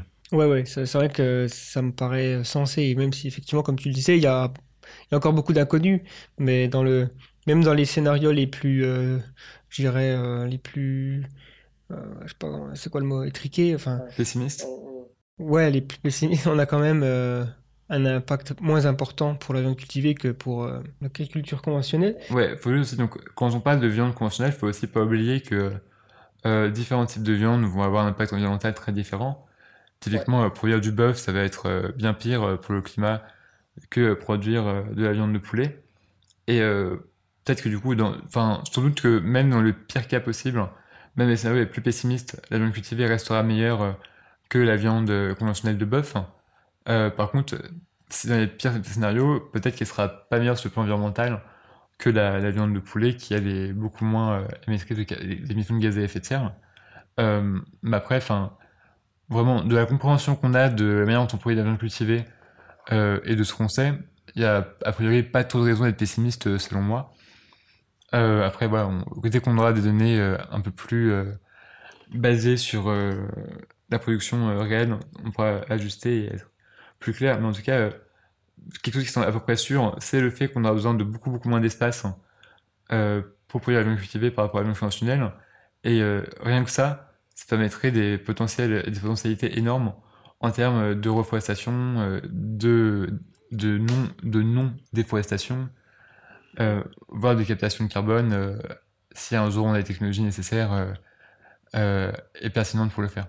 Et peut-être aussi dire que là, en fait, les études, elles sont faites en partant d'hypothèses qui prennent en, compte la technologie qu'on connaît aujourd'hui, mais on peut imaginer qu'on sera capable d'optimiser quand même pas mal de choses à l'avenir. Donc, euh, et du coup, on serait, je pense, capable d'aller vers les scénarios les plus optimistes. Parce que, voilà, enfin, les choses sont développées, si bien sûr la motivation, pour que ces processus soient les meilleurs pour l'environnement possible. Ouais, typiquement, bah, le fait de vouloir une énergie, euh, une électricité décarbonée, c'est pas quelque chose qui est propre du tout à la viande cultivée, et c'est quelque chose avec lequel veulent tendre nos sociétés euh, en général. Et donc, effectivement, euh, quand on fait les scénarios avec les technologies d'aujourd'hui, euh, bah, forcément, l'impact environnemental va être euh, plus élevé parce qu'on a une énergie plus carbonée qu'elle ne le sera sans doute dans 20 ans, où du coup, la viande cultivée sera encore plus intéressante euh, euh, qu'elle ne l'est par rapport aux projections euh, d'aujourd'hui. Ouais, parce que juste pour euh, donner un peu de contexte, la- l'agriculture dite conventionnelle, ça représente quoi exactement dans le, dans le pourcentage des émissions de gaz à effet de serre l'impact environnemental? C'est 30%, un truc comme ça, non? Ou 20? Hum, Alors, ça dépend comment on, calcule. Euh, donc, euh, le chiffre qui est souvent donné, euh, c'est celui de 14,5%, 15%. Euh, mais dont on a plusieurs raisons de penser que c'est euh, une estimation relativement basse, euh, notamment parce qu'elle ne prend pas en compte quelque chose qui s'appelle le coût d'opportunité carbone, euh, euh, qui est en gros le, fait de dire que bah, euh, l'élevage par rapport à, pardon, donc les 14,5% c'est juste pour, euh, pour l'élevage. Si on prend l'agriculture en général, c'est 18%. Euh, et donc du coup, ouais, le trois, le coût d'opportunité carbone, c'est le fait de dire que bah, euh, aujourd'hui l'élevage utilise environ 80% des terres euh, disponibles, euh, alors qu'il ne produit que euh, 38% des protéines et euh, pardon, euh, ouais, 38% des protéines et 20% des calories. Donc euh, c'est sous-efficient. Et l'idée c'est de dire que bah, si jamais on utilise de manière optimale euh, les terres disponibles et du coup euh, que bah, plutôt que de l'élevage, on euh, euh, de l'agriculture végétale, des protéines végétales, etc., on aurait un gain de terre énorme, d'espace, qui pourrait servir à la reforestation, etc. Euh, et donc, euh, si on prend en compte ce coût d'opportunité, euh, c'est-à-dire ce qu'on pourrait faire avec les terres utilisées par l'élevage, si elles n'étaient pas utilisées pour l'élevage, on tombe sur un impact qui est bien plus élevé, mais qui est aussi un peu plus hypothétique. En tout cas, les, estimations de l'impact de, de l'élevage sur les émissions de gaz à effet de serre, on va dire estimation basse euh, et plus courante, c'est 14,5%. Les estimations hautes vont être un peu plus vers 30%, ouais, en prenant en compte d'autres mécanismes euh, comme celui que j'ai pu évoquer. D'accord. Ça pourrait être un, atout assez euh, impressionnant dans la lutte contre justement le, les émissions carbone et l'impact de l'être humain sur l'environnement. Si on pouvait réduire, voire complètement transitionner vers une autre façon de consommer ben, la, calories issues de, d'animaux, de viande. Il y a aussi euh, quelque chose qui m'est venu là tout de suite, c'est, euh, je sais pas si vous avez des infos là-dessus, mais je me dis quand même que cette technologie, elle pourrait aussi être utilisée dans la, peut-être l'exploration spatiale, si on établit une colonie sur la Lune ou sur Mars. Je veux dire, on va pas emmener des vaches euh, sur Mars, ça c'est clair. Donc, vaut mieux emmener les cellules. Et peut-être que, enfin voilà, peut-être que je pars dans la science-fiction, mais euh, quand j'imagine le futur de l'exploration spatiale et de la colonisation de d'astres euh, du système solaire, ou même des stations spatiales, etc., c'est souvent un truc qui, qui, me semble être raisonnable d'envisager que la viande pourrait être cultivée sur place, quoi. Mais je sais pas si c'est quelque chose que la NASA finance ou pas. Bah, ils ont été un peu, oui, parmi les premiers à s'intéresser à ça, effectivement. À l'époque, euh, oui, c'était vraiment l'idée de, nourrir euh, les astronautes. En fait, eux, à l'époque, donc ils s'intéressaient à ça, et en fait, c'est après qu'on s'est dit, euh, finalement, euh, bah, pourquoi pas plutôt nourrir les gens sur la Terre, euh, parce que voilà, ça répond à, euh, disons, l'impact serait plus important. Mais euh, oui, c'est toujours des, des, choses euh, un peu en cours. Euh, je sais par exemple, il y a Aleph Farms qui avait fait euh, avec des, cosmonautes euh, russes.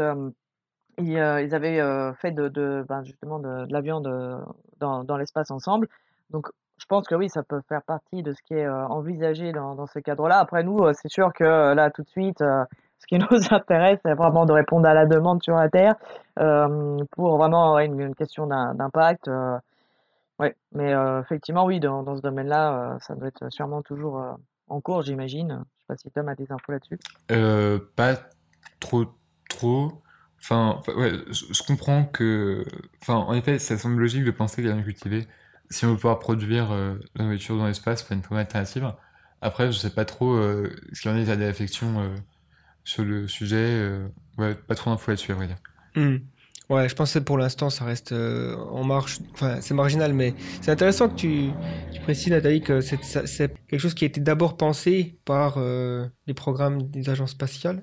Comme quoi, ça- on voit vraiment euh, que l'espace et le- les recherches euh, dans le sujet-là euh, ont des répercussions sur Terre, quoi. Et souvent, les technologies qui sont développées d'abord pour aller, euh, je sais pas, moi, faire des trucs dans l'espace, sont tellement, sont tellement, je veux dire, des, des prouesses d'ingénierie qu'elles finissent par bénéficier de la société plus tard. C'est encore un exemple, Mm. j'imagine. Mais après, c'est un, c'est un peu le système qu'on a aussi entre la médecine et du coup l'ali- l'alimentaire, parce que là, c'est au niveau de la viande, bah, une technique qui vient de la médecine.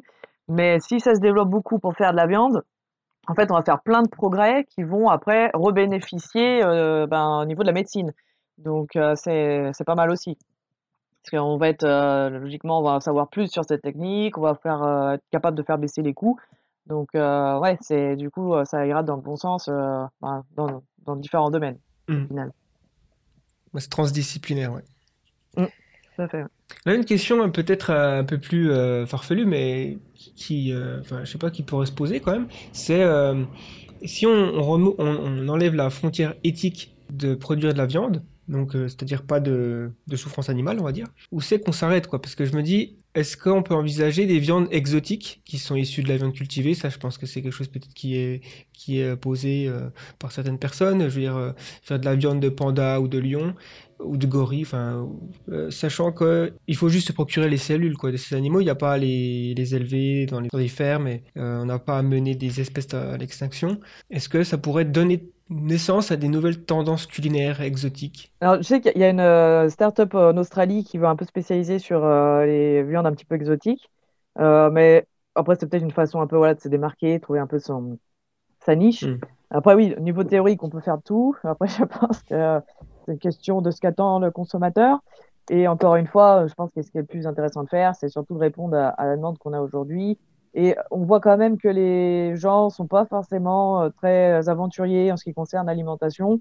Euh, donc, euh, parce qu'on voit, par exemple, malheureusement, au niveau des alternatives végétales, euh, bah, les gens ne sont pas forcément à la recherche de, quelque chose de différent. C'est tout le principe de l'agriculture cellulaire, c'est de donner aux gens ce qu'ils connaissent, ce qu'ils veulent, ce qu'ils connaissent, avec les mêmes propriétés organoleptiques euh, et tout. Donc, euh, je pense qu'on peut partir vers des, des terrains euh, un peu voilà, exotiques, inconnus, mais si on veut avoir un impact vraiment au niveau de la société, c'est quand même rester vers les produits les plus, les plus classiques, on peut dire.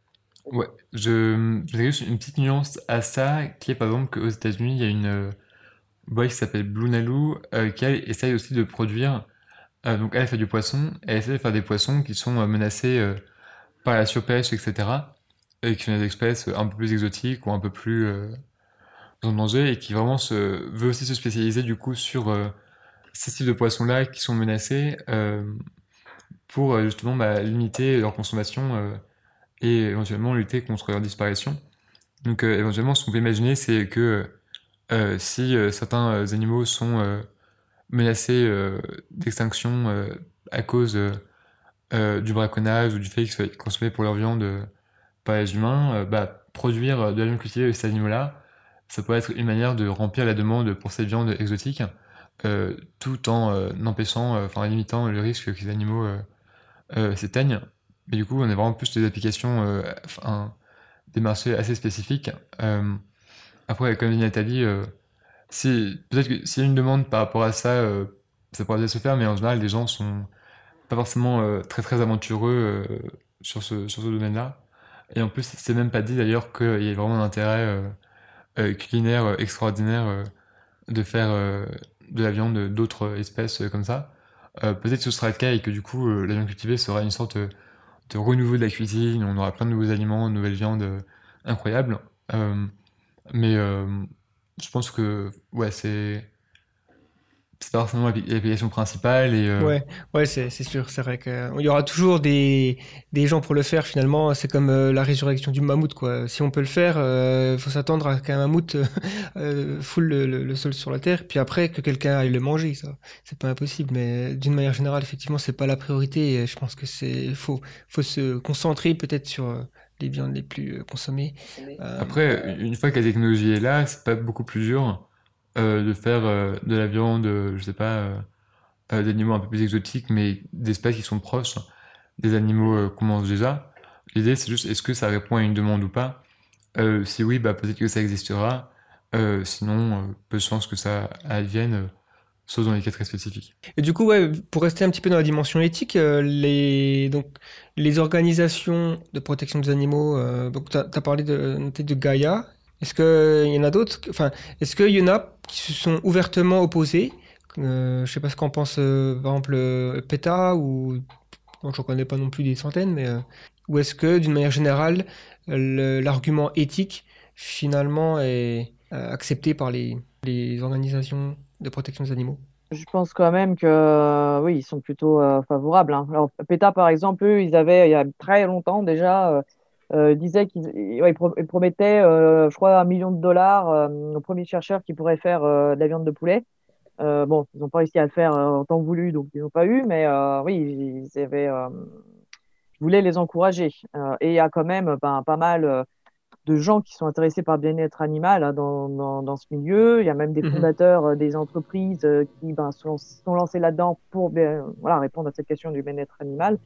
Donc euh, oui, enfin moi j'ai pas vu de- d'organisation de, bien-être animal s'opposer à ça. Ça sera plus, on va dire, oui, tout ce qui est peut-être des gens voilà un peu plus, voilà, plus dans l'antispécisme que de la protection animale plus conventionnelle, on va dire. Euh, mais bon, voilà, il y en a peut-être qui vont dire oui, c'est toujours d'exploitation parce que ben on aura toujours besoin des animaux pour faire des prélèvements, donc c'est pas encore assez. Voilà. Après, euh, j'ai envie de dire bon, moi je suis plus sur euh, sur une approche pragmatique, mais bon, encore une fois, euh, j'ai envie de dire nous ce qu'on veut, c'est que ces produits soient développés pour que les gens ben, décident de les consommer ou pas en fonction de euh, leur sensibilité et de leurs besoins. Voilà.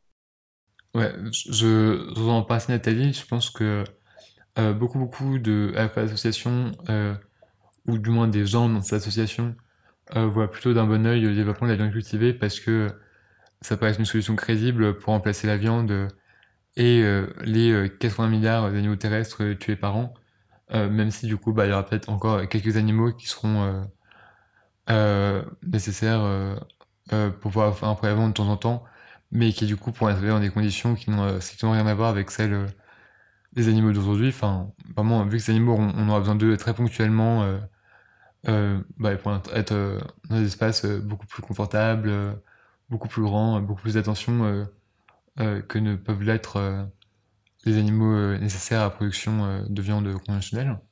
Après, il y a quand même des gens, je pense, dans certains milieux, euh, notamment très militants, ou un peu plus de milieux plus naturalistes, qui apprécient moins la viande cultivée, euh, en partie voilà, parce qu'ils voient pas trop l'intérêt euh, de la viande cultivée, euh, étant donné que bah, on peut être vegan, en bonne santé, et du coup, y a, parfois c'est un peu plus compliqué à ce niveau-là.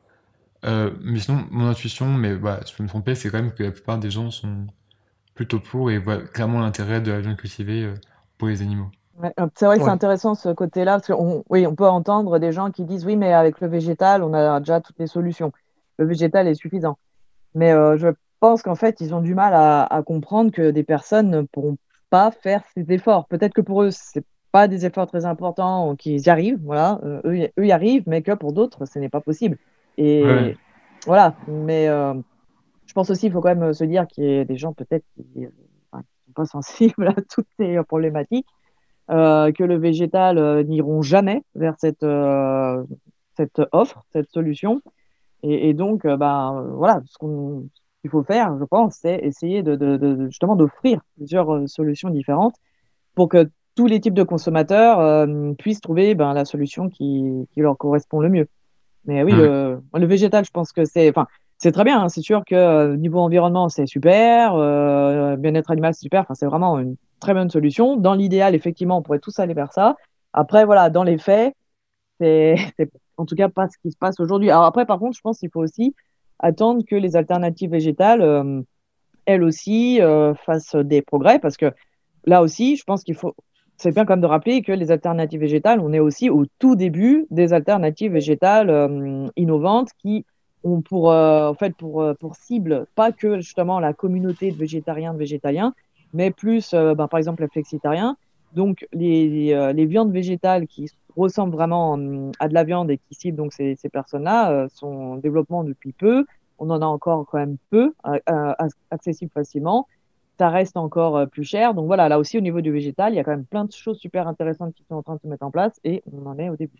Ouais, ouais, bah, les, les Beyond Meat, euh, Beyond Sausage euh, sont arrivés en France assez récemment, mais on voit qu'il y a eu un grand engouement euh, à ce niveau-là, et en effet, c'est des trucs qui sont euh, vraiment très impressionnants. Et oui, enfin, je reviens, je reviens sur, euh, je suis avec Nathalie, moi, personnellement, du coup, je, suis- aussi vegan et euh, j'ai pas attendu la viande cultivée pour me dire qu'il fallait peut-être moins consommer de viande et manger autrement. Et c'est vrai que pour moi, c'est pas quelque chose de très difficile d'être vegan, mais je vois dans mon entourage plein de gens qui, eux, ne s'imaginent pas devenir euh, végétarien, euh, encore moins vegan, mais qui par contre, euh, si la viande cultivée existait, ont aucun souci à imaginer qu'ils remplaceraient leur consommation de viande conventionnelle par de la viande cultivée à prix équivalent, ou même si la viande cultivée était un peu plus chère. Donc ouais, enfin, je pense qu'il y a beaucoup plus de gens qui sont prêts à remplacer la viande conventionnelle par la viande, par la viande cultivée que de gens qui sont prêts à remplacer la viande conventionnelle par des alternatives végétales. Et euh, c'est pour ça du coup que parfois je pense que ces animalistes euh, voient pas trop d'intérêt parce que eux se concentrent euh, sur euh, eux et leur entourage qui est peut-être beaucoup plus facilement acquis à cause de, l'alimentation végétale. Mais je pense que pour une grande majorité de personnes, ouais, c'est beaucoup plus c'est impensable de devenir vegan, mais c'est totalement envisageable de devenir bah, juste mangeur de viande cultivée plutôt que de viande conventionnelle. Ouais, c'est sûr qu'il y aura toujours des gens qui confondent le meilleur avec le mieux. Finalement, on voit qu'il y a une stratégie assez similaire avec euh, les voitures électriques. Tesla, Elon Musk, il a, compris une chose, hein, c'est que le, on va pas convaincre les gens à arrêter de conduire et à, se détourner des énergies, euh, enfin de, moins consommer d'électricité ou ce genre de choses. C'est un effort, tout comme arrêter de manger de la viande, qui pour certaines personnes est juste trop difficile. Il y a meilleur temps de changer les conditions et changer finalement euh, l'environnement autour de soi pour que, en fait, c'est une, question de, en anglais le mot c'est incentives, euh, motivation je pense en français, pour que finalement les, ça fait, ça fait autant sens économiquement euh, pour la personne de manger la viande issue d'un animal élevé dans, un, dans une ferme ou de la viande cultivée, tout comme ça fait, ça fait sens pour la personne de se diriger vers la voiture électrique si c'est le même prix, si c'est si c'est euh, aussi facile de, recharger. En gros, voilà, c'est une question de pratique aussi, quoi. Si c'est pratique, si c'est facile, les gens, euh, finalement, euh, tournent la page, quoi. Ouais, après, je pense que c'est quand même bien aussi de dire que le, le but, c'est pas non plus que les gens se gavent de cette nouvelle viande. hein. Je pense quand même continuer à expliquer qu'il faut quand même énormément réduire la consommation de- de produits animaux et quand même plus retourner vers le végétal. Je pense qu'en fait, voilà, euh, expliquer que si on veut que ça fonctionne, tout ça, euh, faut, faut quand même euh, voilà, avoir con- conscience de ça, réduire beaucoup sa consommation et si possible, ben, quand on veut voilà, des produits animaux, ben, plus se tourner vers des alternatives euh, qui, qui sont meilleures. Mais euh, je pense que ouais, c'est quand même important de se dire que la, la consommation qu'on a aujourd'hui, euh, qui est en train d'exploser à travers le monde, c'est juste, ça n'a vraiment aucun sens. C'est super. L'impact est quand même très, très négatif et pour en avoir conscience, peut-être aussi se rappeler qu'avant en France, on mangeait pas du tout ces quantités euh, de viande. Voilà, c'est parce que des fois on a un peu l'impression, oui, mais on veut changer les choses. Euh, non, bah finalement, euh, c'est un petit peu revenir avant, avant cette un peu cette folie de surconsommation de viande.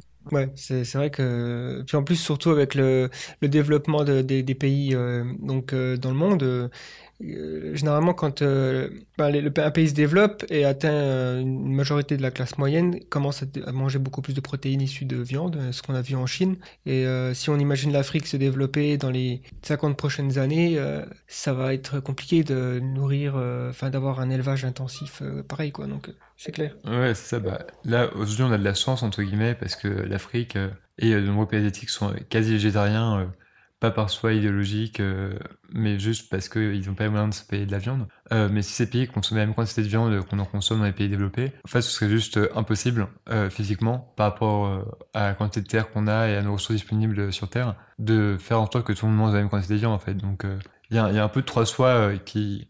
Enfin, si on observe les tendances actuelles, il y a un peu de trois choix, en gros, qui s'offrent à nous. C'est soit tout le monde, quasiment tout le monde devient végétarien par rapport au problème environnemental, bon, assez peu probable. Euh, soit euh, on continue à consommer plein de viande, euh, les pays se développent et consomment plus de viande, et à ce moment-là, on court vers une catastrophe environnementale euh, sans précédent, à la fois sur le plan climatique, mais aussi sur par rapport à la biodiversité et à d'autres enjeux environnementaux. Soit la dernière solution, et donc c'est celle que qu'emprunte la viande cultivée, c'est essayer de changer la manière dont on produit de la viande pour faire en sorte que les gens puissent continuer à consommer de la viande, mais avec un impact environnemental qui soit vraiment ridicule en comparaison. Et euh, ouais, c'est, je trouve que c'est peut-être à la fois euh, l'option euh, la plus réaliste parce que j'imagine pas tout le monde devenir végétarien, et en même temps l'option la plus désirable par rapport au fait de continuer à consommer autant de viande, et, à consommer autant de viande et se diriger des catastrophes environnementales sans précédent. Ouais, ça, ça, je, te rejoins là-dessus. Alors, je vais juste partir sur des questions des, de- de- de- des internautes, parce que j'ai demandé donc, sur les réseaux sociaux, en amont à ce podcast, si des gens voulaient poser des questions. Donc, j'en ai sélectionné quelques-unes. Il y a Terence, Explorons sur Twitter, qui demande, euh, il y a plusieurs questions, mais je vais en choisir une. Euh, Déjà, il, demande s'il y a vraiment des, effets négatifs qui sont connus de la viande cultivée. En fait, Ce qu'on pourrait éventuellement dire, c'est peut-être qu'elle est euh, cultivée et, sous-optimale par rapport à une alimentation 100% végane, en termes d'impact environnemental par exemple, ou même par rapport aux animaux, vu qu'il y a encore un besoin infime d'animaux. Peut-être que du coup, à ce moment-là, l'effet négatif, c'est c'est sous-optimal par rapport à, à d'autres solutions qui existent sur un point. Et sinon, ouais, il y a les aspects qu'on a pu évoquer tout à l'heure, le fait que ça a forcément amené une sorte de destruction créatrice dans le milieu de la production de viande conventionnelle. Euh, et donc, bah, c'est des gens qui vont avoir euh, soit une réorientation de carrière, euh, euh, soit qui vont avoir un métier un peu différent de celui qu'ils font actuellement. Euh, typiquement, bah, les éleveurs, plutôt que de s'occuper de plein d'animaux qui vont ensuite devoir vendre aux abattoirs, enfin vendre pour en faire de, la nourriture, etc., ils vont s'occuper de quelques animaux qui seront de temps en temps prélevés de leurs cellules pour faire de la viande cultivée. donc, voilà, ça peut être potentiellement un effet négatif. Et sinon, euh, bah, ouais, le risque éventuellement que ce soit un marché euh, sur lequel euh, le, public n'ait pas réussi à s'engager et que ce soit que entre les mains de d'entreprises privées, ou le fait que certains pays se retrouvent un peu à la masse par rapport à ça. Sinon, après, bon, on n'est pas, on est, on est forcément mieux placé pour, pour discuter des effets négatifs, mais on ne voit pas des vraiment très importants qui fait que c'est une solution qui est moins désirable que les alternatives. Je, dirais qu'en fait, il reste des incertitudes.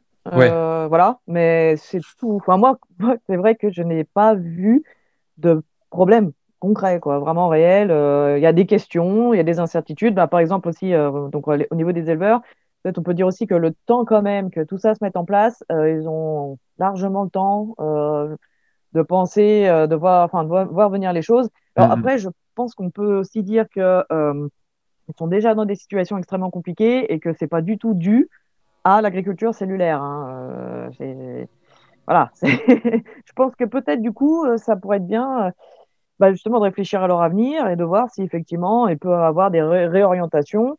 mais encore une fois, c'est peut-être que dans les faits, ça sera plus en fait des exploitations qui sont pas reprises que des exploitations qui vont s'arrêter. C'est plus vers ça qu'on va. Après, il y a quand même beaucoup d'éleveurs qui, en fait, qui, vont partir à la retraite dans, dans les années qui viennent et peut-être que les exploitations ne seront pas reprises, mais que ça n'aura aucun rapport avec les alternatives aux, produits animaux.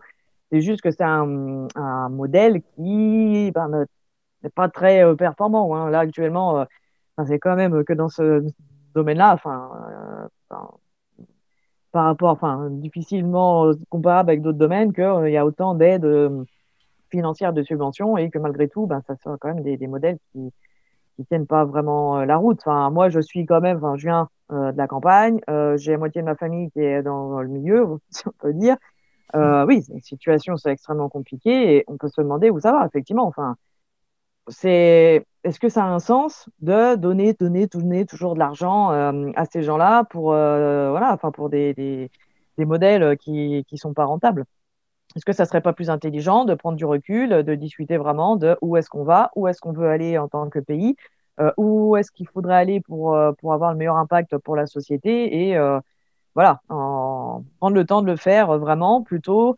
Mais après, voilà, les faits sont aussi que ben, les agriculteurs, les éleveurs ont énormément de prêts sur le dos et que du coup, c'est difficile d'avoir les idées claires et de vraiment pouvoir réfléchir à son avenir quand on essaye très difficilement de rembourser euh, les emprunts, qu'on a dû faire euh, beaucoup euh, d'investissements pour pouvoir être aux normes et au fait et, répondre au fait que bah, il faut qu'il soit de plus en plus gros pour survivre. Et là, de, voir bah tiens finalement bah, c'est pas du tout vers ça qu'il faut aller. Non, c'est sûr que la situation est compliquée et que le plus intelligent, ça serait de prendre le temps d'y réfléchir et bah, les aider financièrement peut-être plus pour justement se reconvertir que pour une espèce de fuite en avant dans laquelle ils sont aujourd'hui.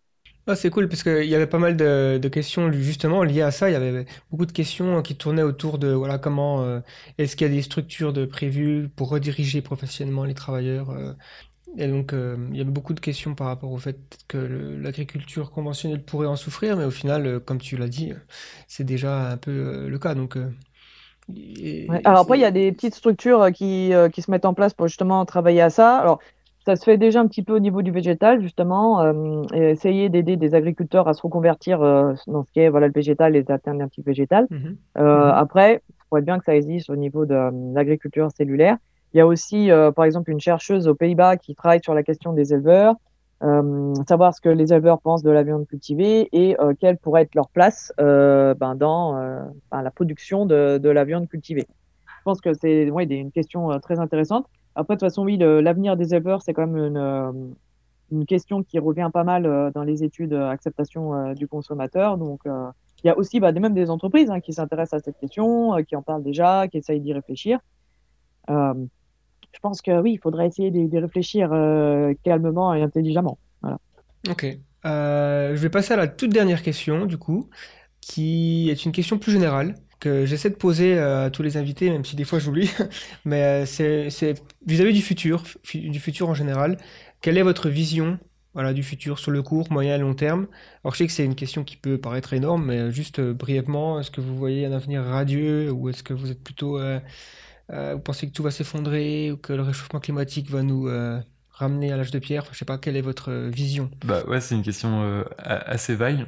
Personnellement, j'essaie d'être euh, assez optimiste parce que je pense que si on veut se rendre vers un futur viable et désirable, bah en fait, faut qu'on montre un modèle qui soit désirable et, qui donne envie. Et typiquement, sur le plan alimentaire, je- moi, je m'attends vraiment à ce qu'on fasse des, gros progrès avec les alternatives à la viande et du coup, on soit en, mesure de réussir à vraiment diminuer la quantité de souffrance animale euh, liée euh, à tout ce qui est euh, consommation de viande de manière drastique. Et je vois bien un futur d'ici euh, 30-40 ans où l'élevage n'a pas totalement disparu, mais occupe vraiment une place assez minoritaire par rapport aux alternatives végétales ou à la viande cultivée. Donc là, je pense que par rapport à ça, c'est un, aspect du futur sur lequel on, peut se réjouir. Après, ce futur en général, c'est un peu difficile de, se, de se prononcer euh, là comme ça. euh, tellement d'incertitudes euh, sur tellement d'aspects que... Ouais. Moi, je peux te dire que c'est vrai. Enfin, j'ai commencé à m'intéresser à, ce, sujet-là parce que ben, par rapport à des questions de sensibilité par rapport à l'environnement et le bien-être animal, ça, j'ai toujours été intéressée par ces questions depuis très très très jeune. Et en fait, euh, ben, quand on se renseigne, c'est vrai que ça peut être un petit peu déprimant quand même hein, de voir euh, tout ce qui se passe. euh. Et moi, en fait, je suis partie vers les alternatives parce que euh, parce que c'est justement, ça fait du bien de pouvoir penser à un futur meilleur et d'aider à ce changement, d'aider les gens à transitionner vers un monde meilleur, un système alimentaire meilleur. Donc moi, j'essaye plutôt de voir le positif, hein, clairement.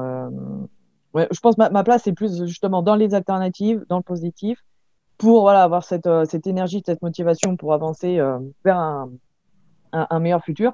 Après, quand je vois aussi que bah, les générations, euh, les, jeunes générations sont quand même plus sensibles à ces questions-là, je me dis que c'est quand même bien, hein, parce que j'espère que du coup, ça fera aller, qu'on ira vers, ben, dans la bonne direction.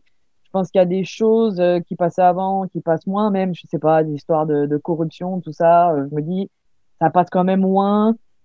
Euh, Il y a des choses voilà qui passaient avant qui passent moins aujourd'hui et je pense que voilà il y a quand même plein de choses qui vont dans le bon sens même ben, les questions des droits des femmes je pense quand même que ça va dans le bon sens que ça bouge et que voilà j'espère en fait que c'est vraiment euh, ça va pas s'arrêter là quoi qu'on va continuer à aller vers vers euh, vers vers tout ça quoi plus euh, plus protection de l'environnement plus de protection des animaux euh, et qui ça ça va aider justement euh, les gens à bah, bien- prendre conscience de tous ces enjeux et aller notamment vers, vers ces alternatives. Donc voilà, moi, clairement, je, j'essaye de voir le, positif bah, pour avancer. hein, parce que voilà, de toute façon, je me dis même si tout ça doit s'arrêter rapidement, je, préfère vivre des dernières années bah, de, de la meilleure façon qui soit et rester ouais, euh, dans le positif. euh, voilà, même si évidemment on sait quand même qu'il y a plein de choses horribles qui se passent, euh, mais voilà, après voilà, je pense qu'on n'est pas tous pareils non plus. Il y en a qui, qui peuvent affronter toutes ces, ces, données horribles chaque jour et ils arrivent quand même à avancer. Moi, je sais que voilà, ce qu'il me faut, c'est plus regarder ce qui se passe de positif et envisager le, le positif. Très bien. Bah, c'est une bonne façon de, de- d'arrêter. Je vais juste aussi vous demander comment, si quelqu'un souhaite euh, s'engager, aider le domaine, euh, où c'est qu'on, si quelqu'un qui nous écoute, par exemple, voudrait nous vous aider hein, dans, dans, ce que vous faites, que faire? bah, Nous, au niveau de l'assaut, on essaye de relayer les, infos, justement les demandes. Donc, euh, les gens peuvent nous écrire hein, sur euh, le site internet donc agricul agriculturecellulaire.fr. Euh, ils peuvent nous contacter. Euh, donc après, ça dépend de ce qu'ils veulent faire. S'ils veulent aider l'assaut au niveau, enfin, de façon bénévole, ils peuvent le faire. S'ils sont intéressés de travailler dans le domaine, de rejoindre euh, des entreprises, on peut faire passer euh, les infos. Euh, il y a vraiment différents types de besoins. Là, vraiment au niveau de l'association, on est vraiment serait très intéressé d'avoir des bénévoles qui peuvent vraiment aider sans avoir de connaissances. Hein, vraiment, il y a vraiment tellement de choses à faire que tout le monde peut aider. Des gens qui n'ont aucune connaissance, des gens qui ont des connaissances. Après, c'est vrai que c'est quand même bien qu'il y ait des gens qui arrivent avec des connaissances poussées sur le sujet pour, rejoindre des, projets, euh, des, entreprises ou alors vraiment ce qui serait très bien, c'est des projets de, recherche euh, publique. Ça, ça serait vraiment une très bonne chose, mais euh, vraiment pour le coup, tout le monde euh, peut aider de différentes façons. Ouais, et bah pour Gourmet, donc nous on, on recrute régulièrement, euh, comme l'entreprise grandit assez vite. donc s'il y a des gens qui sont intéressés pour venir travailler dans le milieu des viandes cultivées en France, le mieux c'est je pense que ils suivent euh, la page de Gourmet sur LinkedIn. Euh, et nous, on est toujours très heureux d'avoir euh, des gens qui postulent en masse quand on propose un, un, poste. Et pour les choses plus spécifiques, ouais, les gens peuvent éventuellement contacter Gourmet s'ils ont une idée en tête. Il y a un lien de contact sur, sur le site internet ou via LinkedIn. Cool. Bon bah je mettrai ces liens dans la description du podcast. Et bah, je vous remercie d'avoir accepté cette invitation pour discuter. C'était très intéressant. J'ai appris plein de choses et j'espère que les auditeurs aussi. Euh, bah, bonne continuation en tout cas. C'est un, un, domaine que je vais suivre euh, tout particulièrement. Hein, que je, je, suis impatient de goûter euh, la première, le premier steak de viande cultivée. J'espère que ça va venir vite. En général, les gens sont oui, plutôt très curieux de goûter, très en demande, oui, pour ouais, goûter, effectivement. Mm -hmm. okay. bah, merci beaucoup pour l'invitation. En tout cas, oui, c'était ouais. très intéressant de discuter ensemble. Merci à vous, chers abonnés, d'avoir écouté ce podcast jusqu'au bout. Et profitez-en pour aller regarder les différents types de contenus que nous créons euh, bah, sur la chaîne YouTube et sur notre site, toujours concernant l'avenir, bien sûr. On se retrouve bientôt pour un prochain podcast. C'était Gaëtan pour le collectif The Flares. Merci et à bientôt.